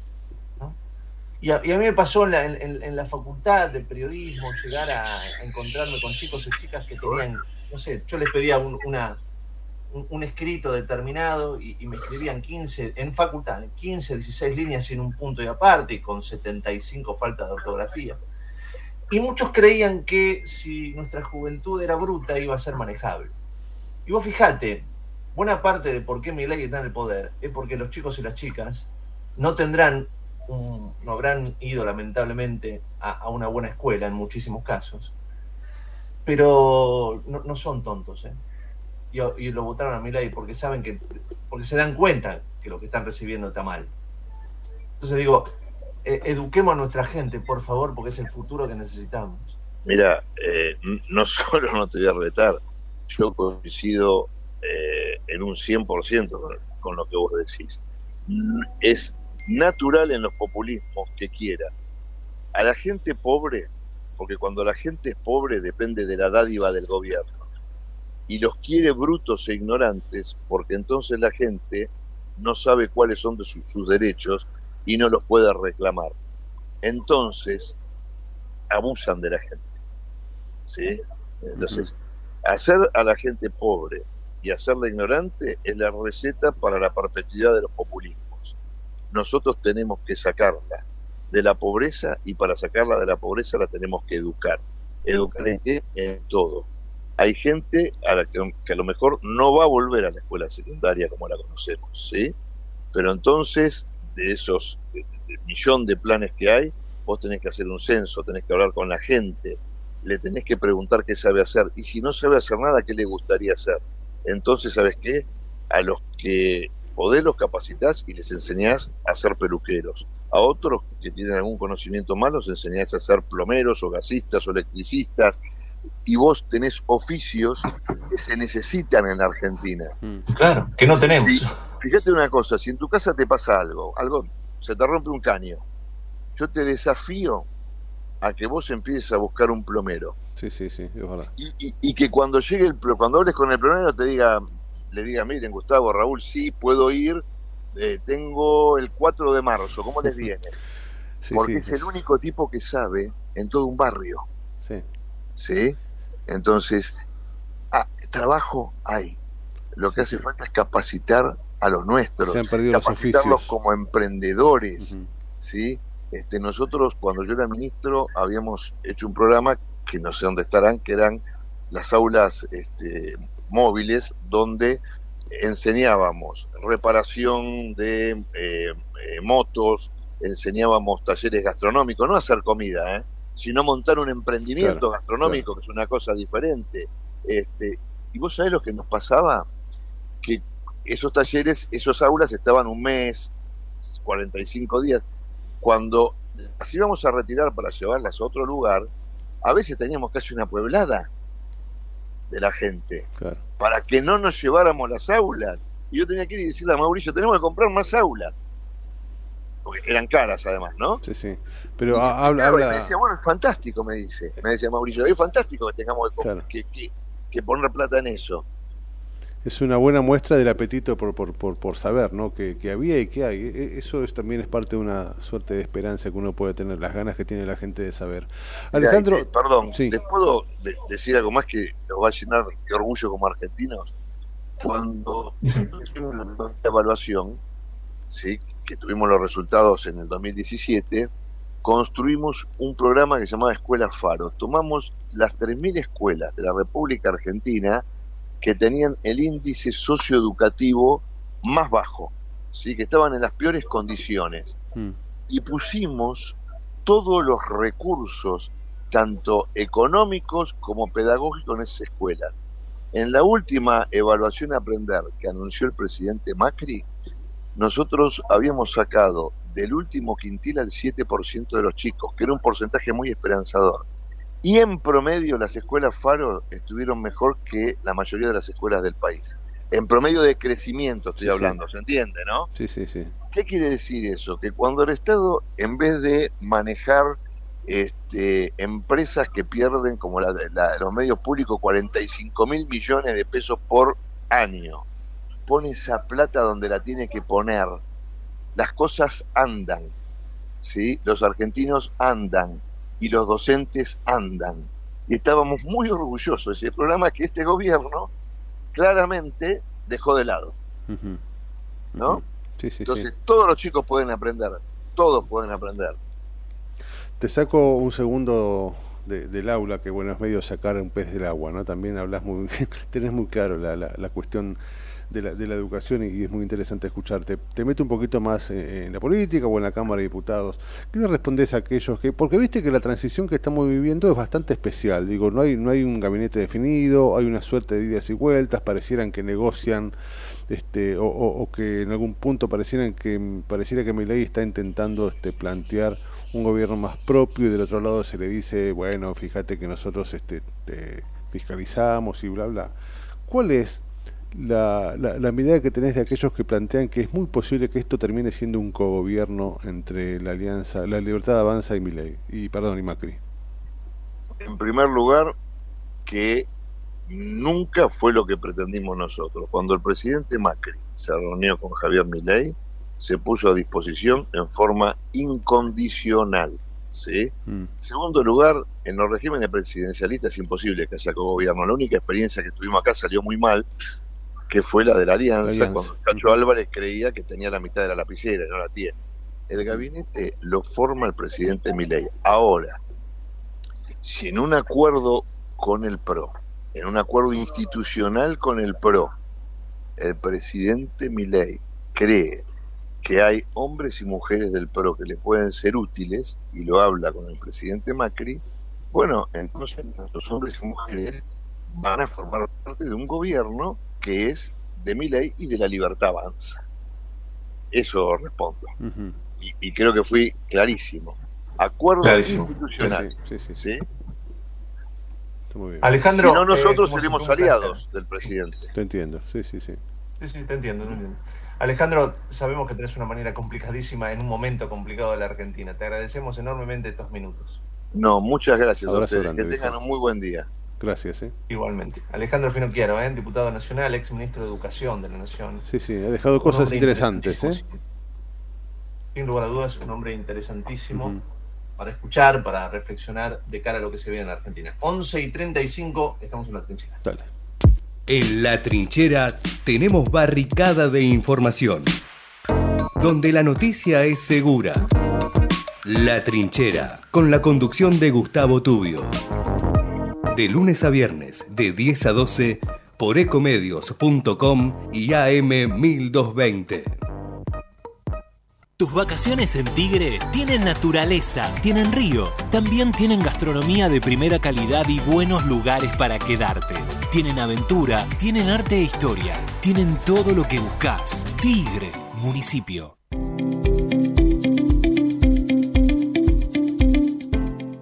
La Subsecretaría de Educación continúa con las propuestas pedagógicas para los establecimientos del distrito.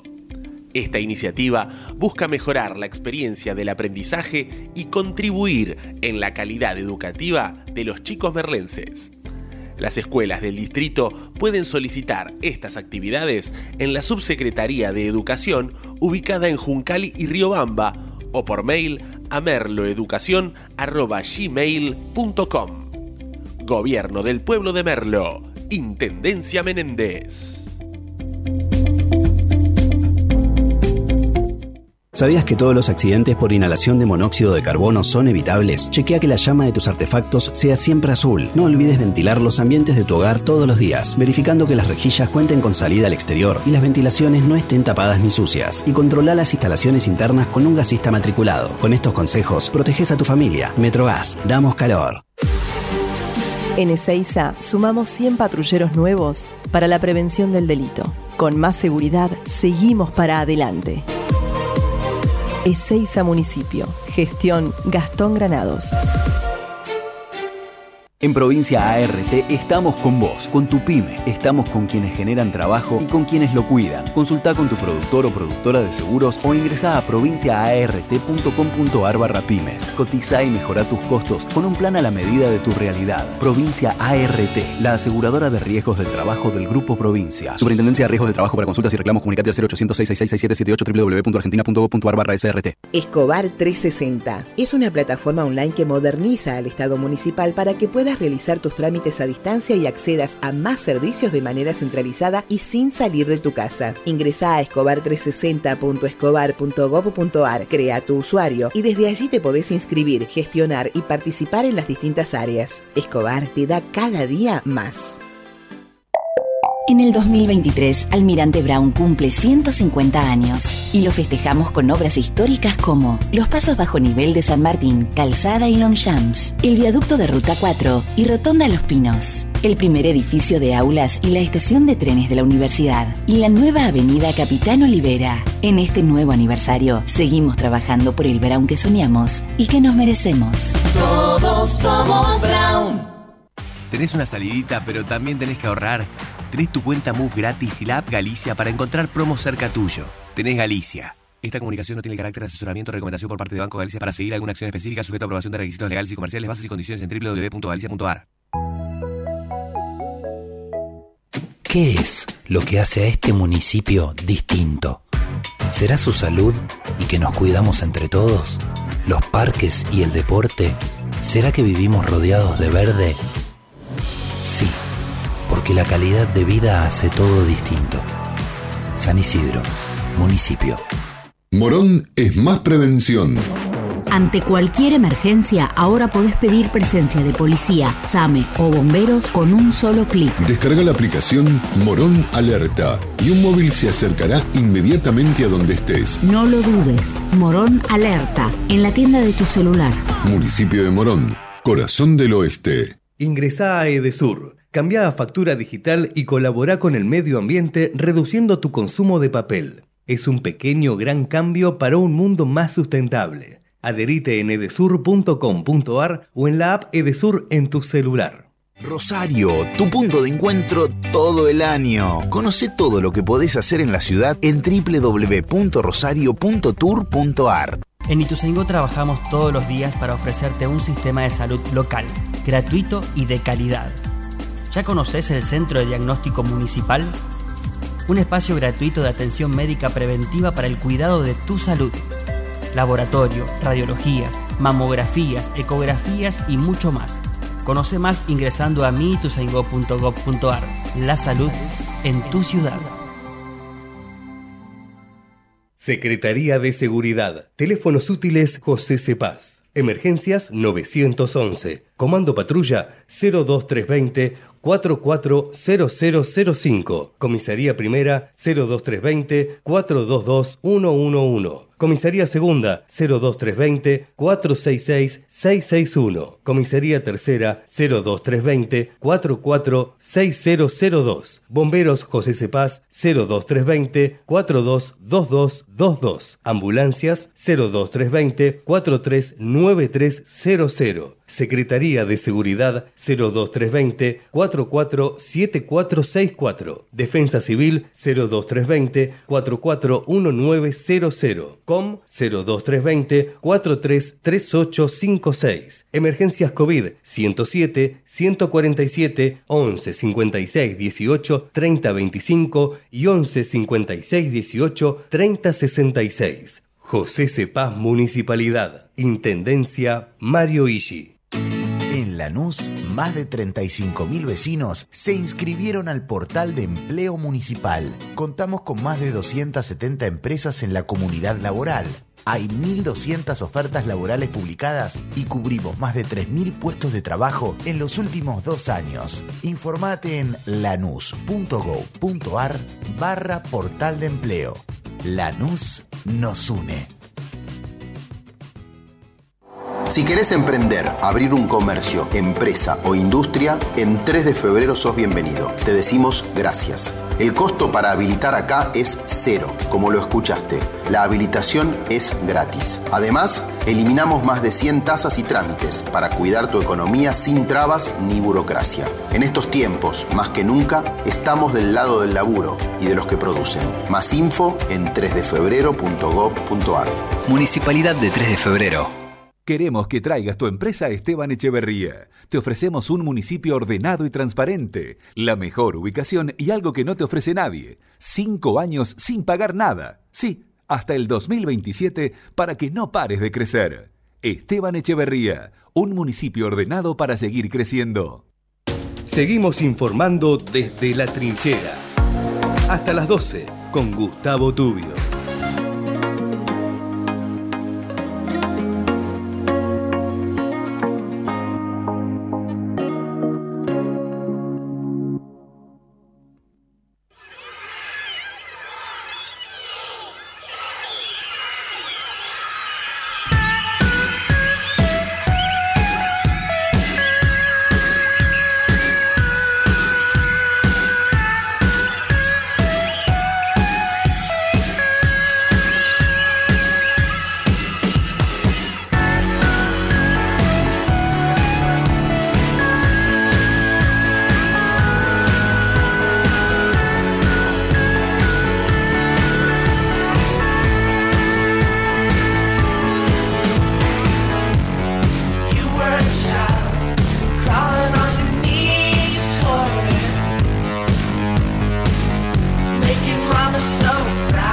Bien, las 11 y 43 en la mañana. Vamos a hablar de algo que me ha dolido mucho ayer y que tiene que ver con esto que tanto nos apasiona, que es el fútbol. Para eso, como siempre, el querido Agus. ¿Cómo va, Agus, querido? Hola Raúl, ¿cómo estás? ¿Todo bien? Mal, no, la verdad que muy mal, che. Sí, no, me imagino, siempre la misma pregunta, pero... Sí, sí, sí, la no verdad era- que la verdad que yo me imaginaba que podía terminar esto con un brochecito, con una frutillita en el postre que nos hubiera hecho muy bien, pero bueno, no no no, no se dio. El principal objetivo se cumplió, que era no descender, eso está claro, en eso Tevez la verdad que cumplió.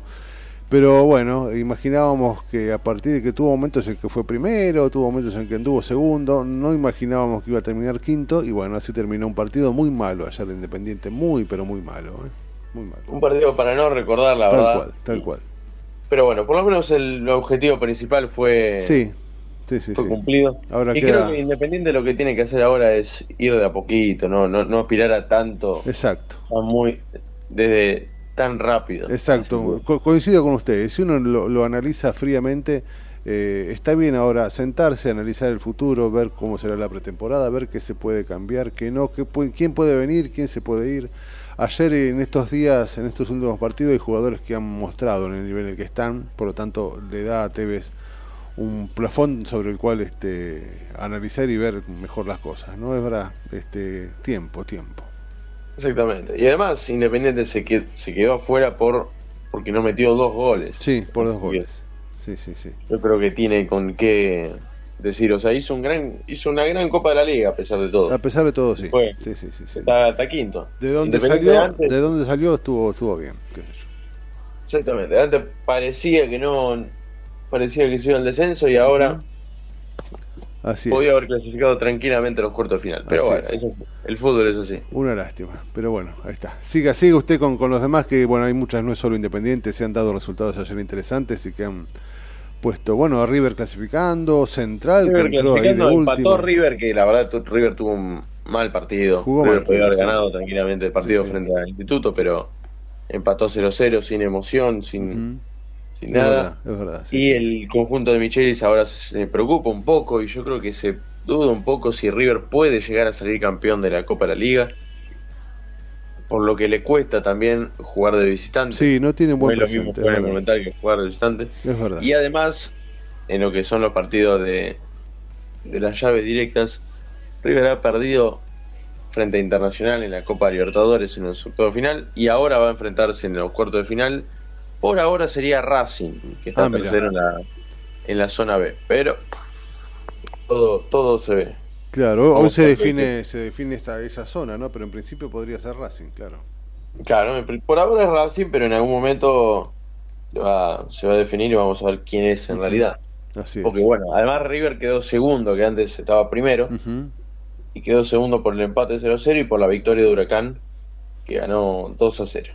Huracán anduvo, ha, cerrado un, un gran torneo que también estaba, Ah, cerró un gran torneo, exactamente. estaba muy que también estaba en complicado. puesto de descenso Claro, sí, sí, sí, sí. y clasificó primero, terminó siendo un muy buen equipo. Bueno, le ganó a River, le cortó la racha en el, en el Monumental. Tal así cual, que tal cual. Huracán tuvo, por lo menos, si queda si queda eliminado en los cuartos de final, tuvo una gran Copa de la Liga a- en la primera fase. Seguro, seguro, sí, sí, sí, sí. Seguro. Y se ha definido algo que el viernes se, se va a terminar por, por saber Eh, quién es. Eh, lo, del, lo del descenso que va a ser muy, muy, muy... Qué, qué partido tremendo ese, ¿eh? Con las dos... frente al Colón, un partido.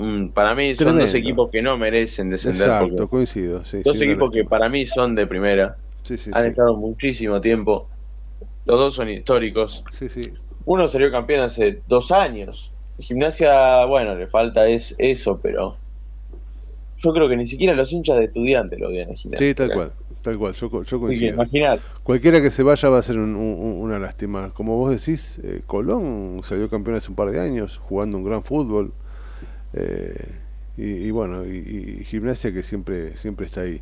Pero va a ser muy muy duro. Juegan este en cancha de Newell's, creo, y se juega con las dos parcialidades, ¿no?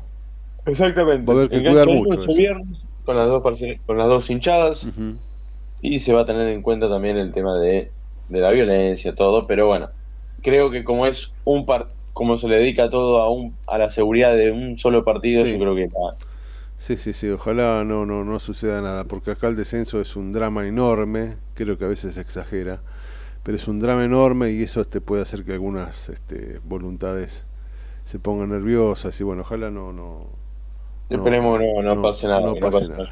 no pase nada.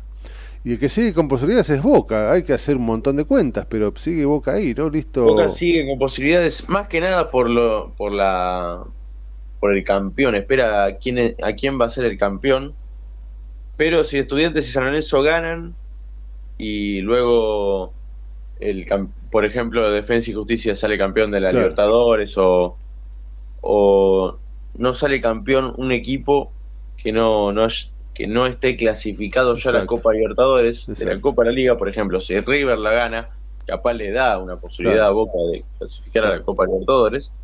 Ahora, si la gana Huracán, que está en la tabla anual 17, que no Claro, tiene no, no se modifica la tabla anual y queda fuera. Exactamente, ahí no se modifica la tabla anual y Boca directamente no va a jugar la Copa Libertadores, pero sí juega la Copa Sudamericana. Sí, Eso pero viste que para no quiere, Boca es increíble. El otro día escuchaba eh, a gente ahí de Boca así, no, no, la Sudamericana no, la Sudamericana no.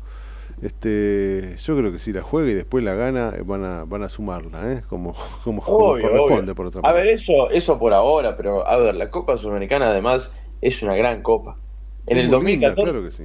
en el año 2014 fue la verdadera Libertadores de ese año, porque las semifinales de ese año fueron River con- frente a Boca Sí, es verdad.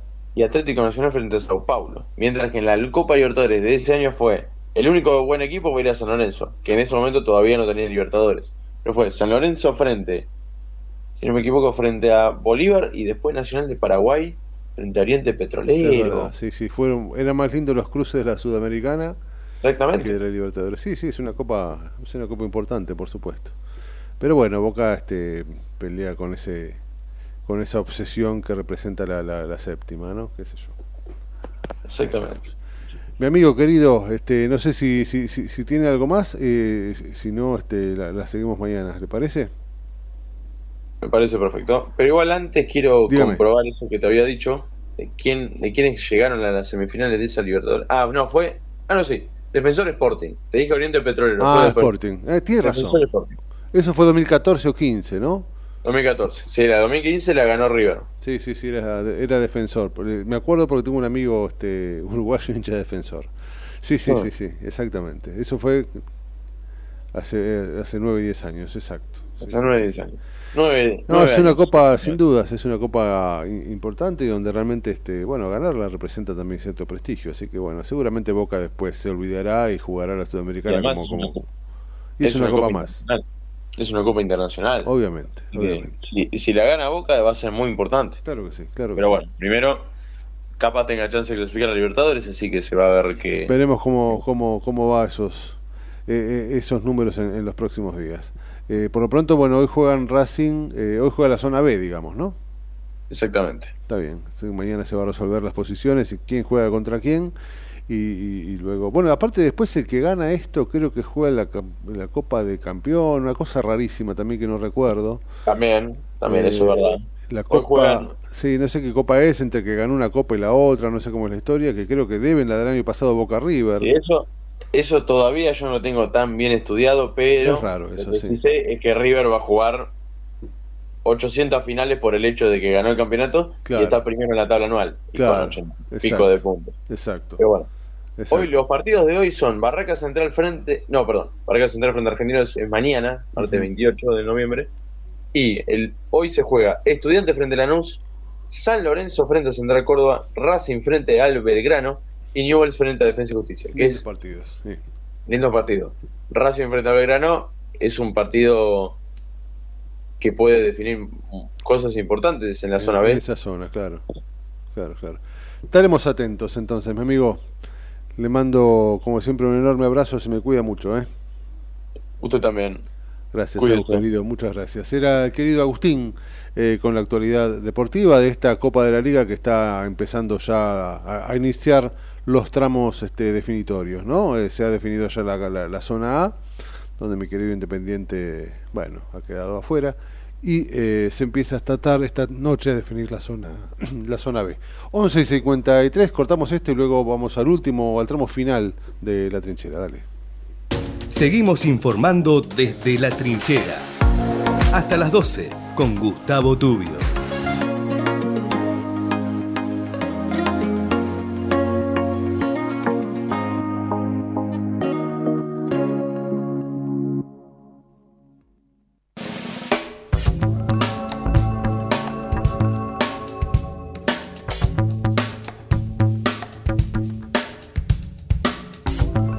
Bien, 11 y 54, la temperatura de casi la sensación térmica es de 21 grados a las 12 del mediodía, o sea que bueno, nos espera una tarde este, com- compleja respecto de- del calor. Eh, vamos a hablar como siempre en la, en la parte verde aquí de la, de la trinchera con el amigo Guillermo Saldomando como, como cada día. Un abrazo Guillermo querido, ¿cómo te va?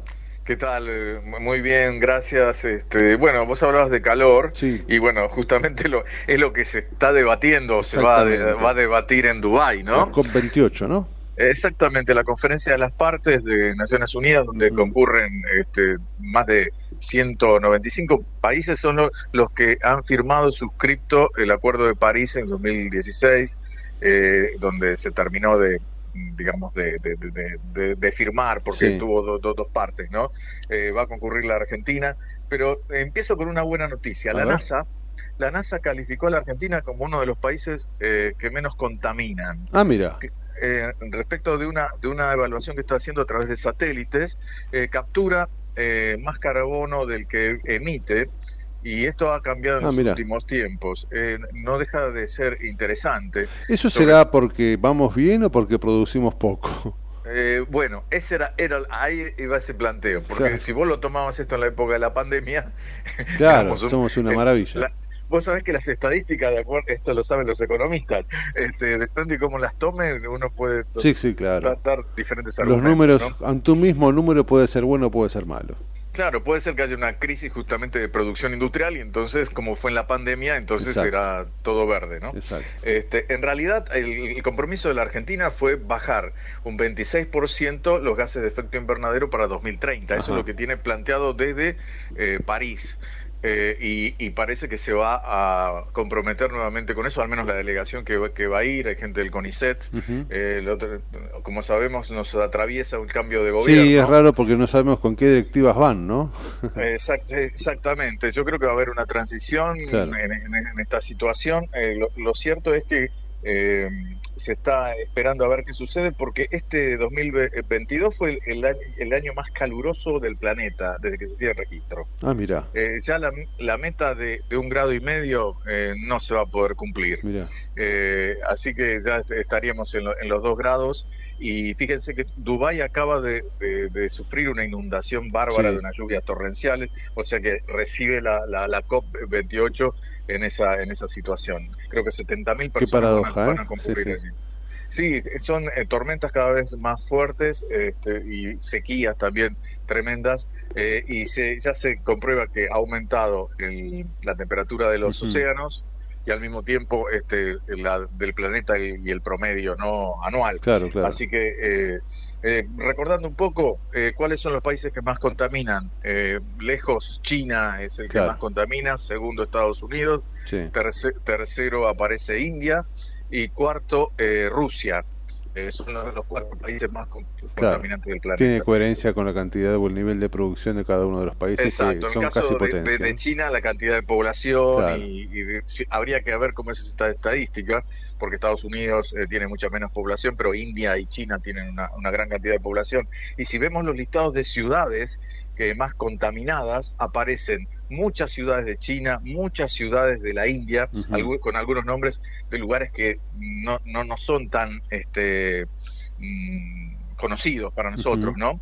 Pakistán también eh, aparece entre las más contaminadas, pero entre la- las ciudades que están haciendo cosas interesantes, por un lado, Bogotá viene trabajando Ah, mucho en Colombia eh, con eh, la posibilidad de electrificar todos sus autobuses. Eh, y, ta- y también este, tratan- tratando de que el aire sea menos contaminante. Eh, Eso es volver un poquito a las fuentes, ¿no? Yo no había nacido, Exacto. la verdad que te juro, te juro que no había nacido, pero acá tenemos el trolebús, que era eléctrico, ¿no? Exacto, exacto. Habría, habría que volver. Buenos Aires tiene la ventaja, por eso se llama Buenos Aires, ¿no? Sí, sí. De, no tener, de no tener cerros alrededor, de tener vientos que, que liberan un poco esa Claro. situación de, de contaminación, eh, al menos eh, ambiental del punto de vista del aire que uno respira. Sin embargo, tendríamos que hacer, hacer mucho porque tenemos todavía eh, colectivos este, sí, claro. y mucho, mucho transporte público diésel. Justamente Corea, en, en Corea del Sur, en Seúl, se va a prohibir el transporte público de, de diésel. Ya, ya el diésel está en retroceso inclusive en, en Europa. Mira. Así que es probable que eh, eso se, se vaya haciendo en otros sitios de- del planeta. Pero bueno, la- la- dentro de los lugares con más contaminación sí tenemos una mala noticia. Aparece Riachuelo, la cuenca Riachuelo Claro, de la bueno. Matanza. Sí, me imagino. Sí, sí, sí, es Es lógico. entre los más contaminados del planeta. Sí, sí, no es sí. el único, obviamente, porque hay, hay, hay ríos en, en la India y, y situaciones en China eh, que, ta- que también son de, de mucha contaminación, pero bueno, esa sería la, la mancha que tiene la Argentina eh, eh, y desde hace mucho, Desde mucho hace tiempo. mucho ¿no? tiempo que han prometido un montón de cosas y ha quedado en la nada como siempre. Eso es realmente realmente así. El, el- el riachuelo en la cuenca de Matanza es muy muy complejo.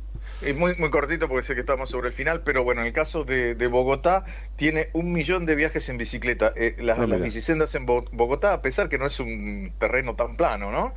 Eh, Sí, sí, es tienen, tienen muchas bicisendas. Y en el caso de Polonia, quizás como eco de la lo que fue la cortina de hierro como satélite de, de la Unión Soviética, tiene en gran cantidad de ciudades eh, con mucha contaminación, pero está trabajando justamente en evitar la calefacción a carbón. Es uno de los Claro. temas im- importantes que se están dando. Bueno, muchos debates que se van a dar acá en Dubái respecto de, de esto- de- de este tema y quizás lo más importante es conseguir financiamiento Exacto. que no se ha cumplido del, por por parte de los países desarrollados. Supuestamente había una promesa de un fondo de, de 100 mil millones de dólares para países subdesarrollados.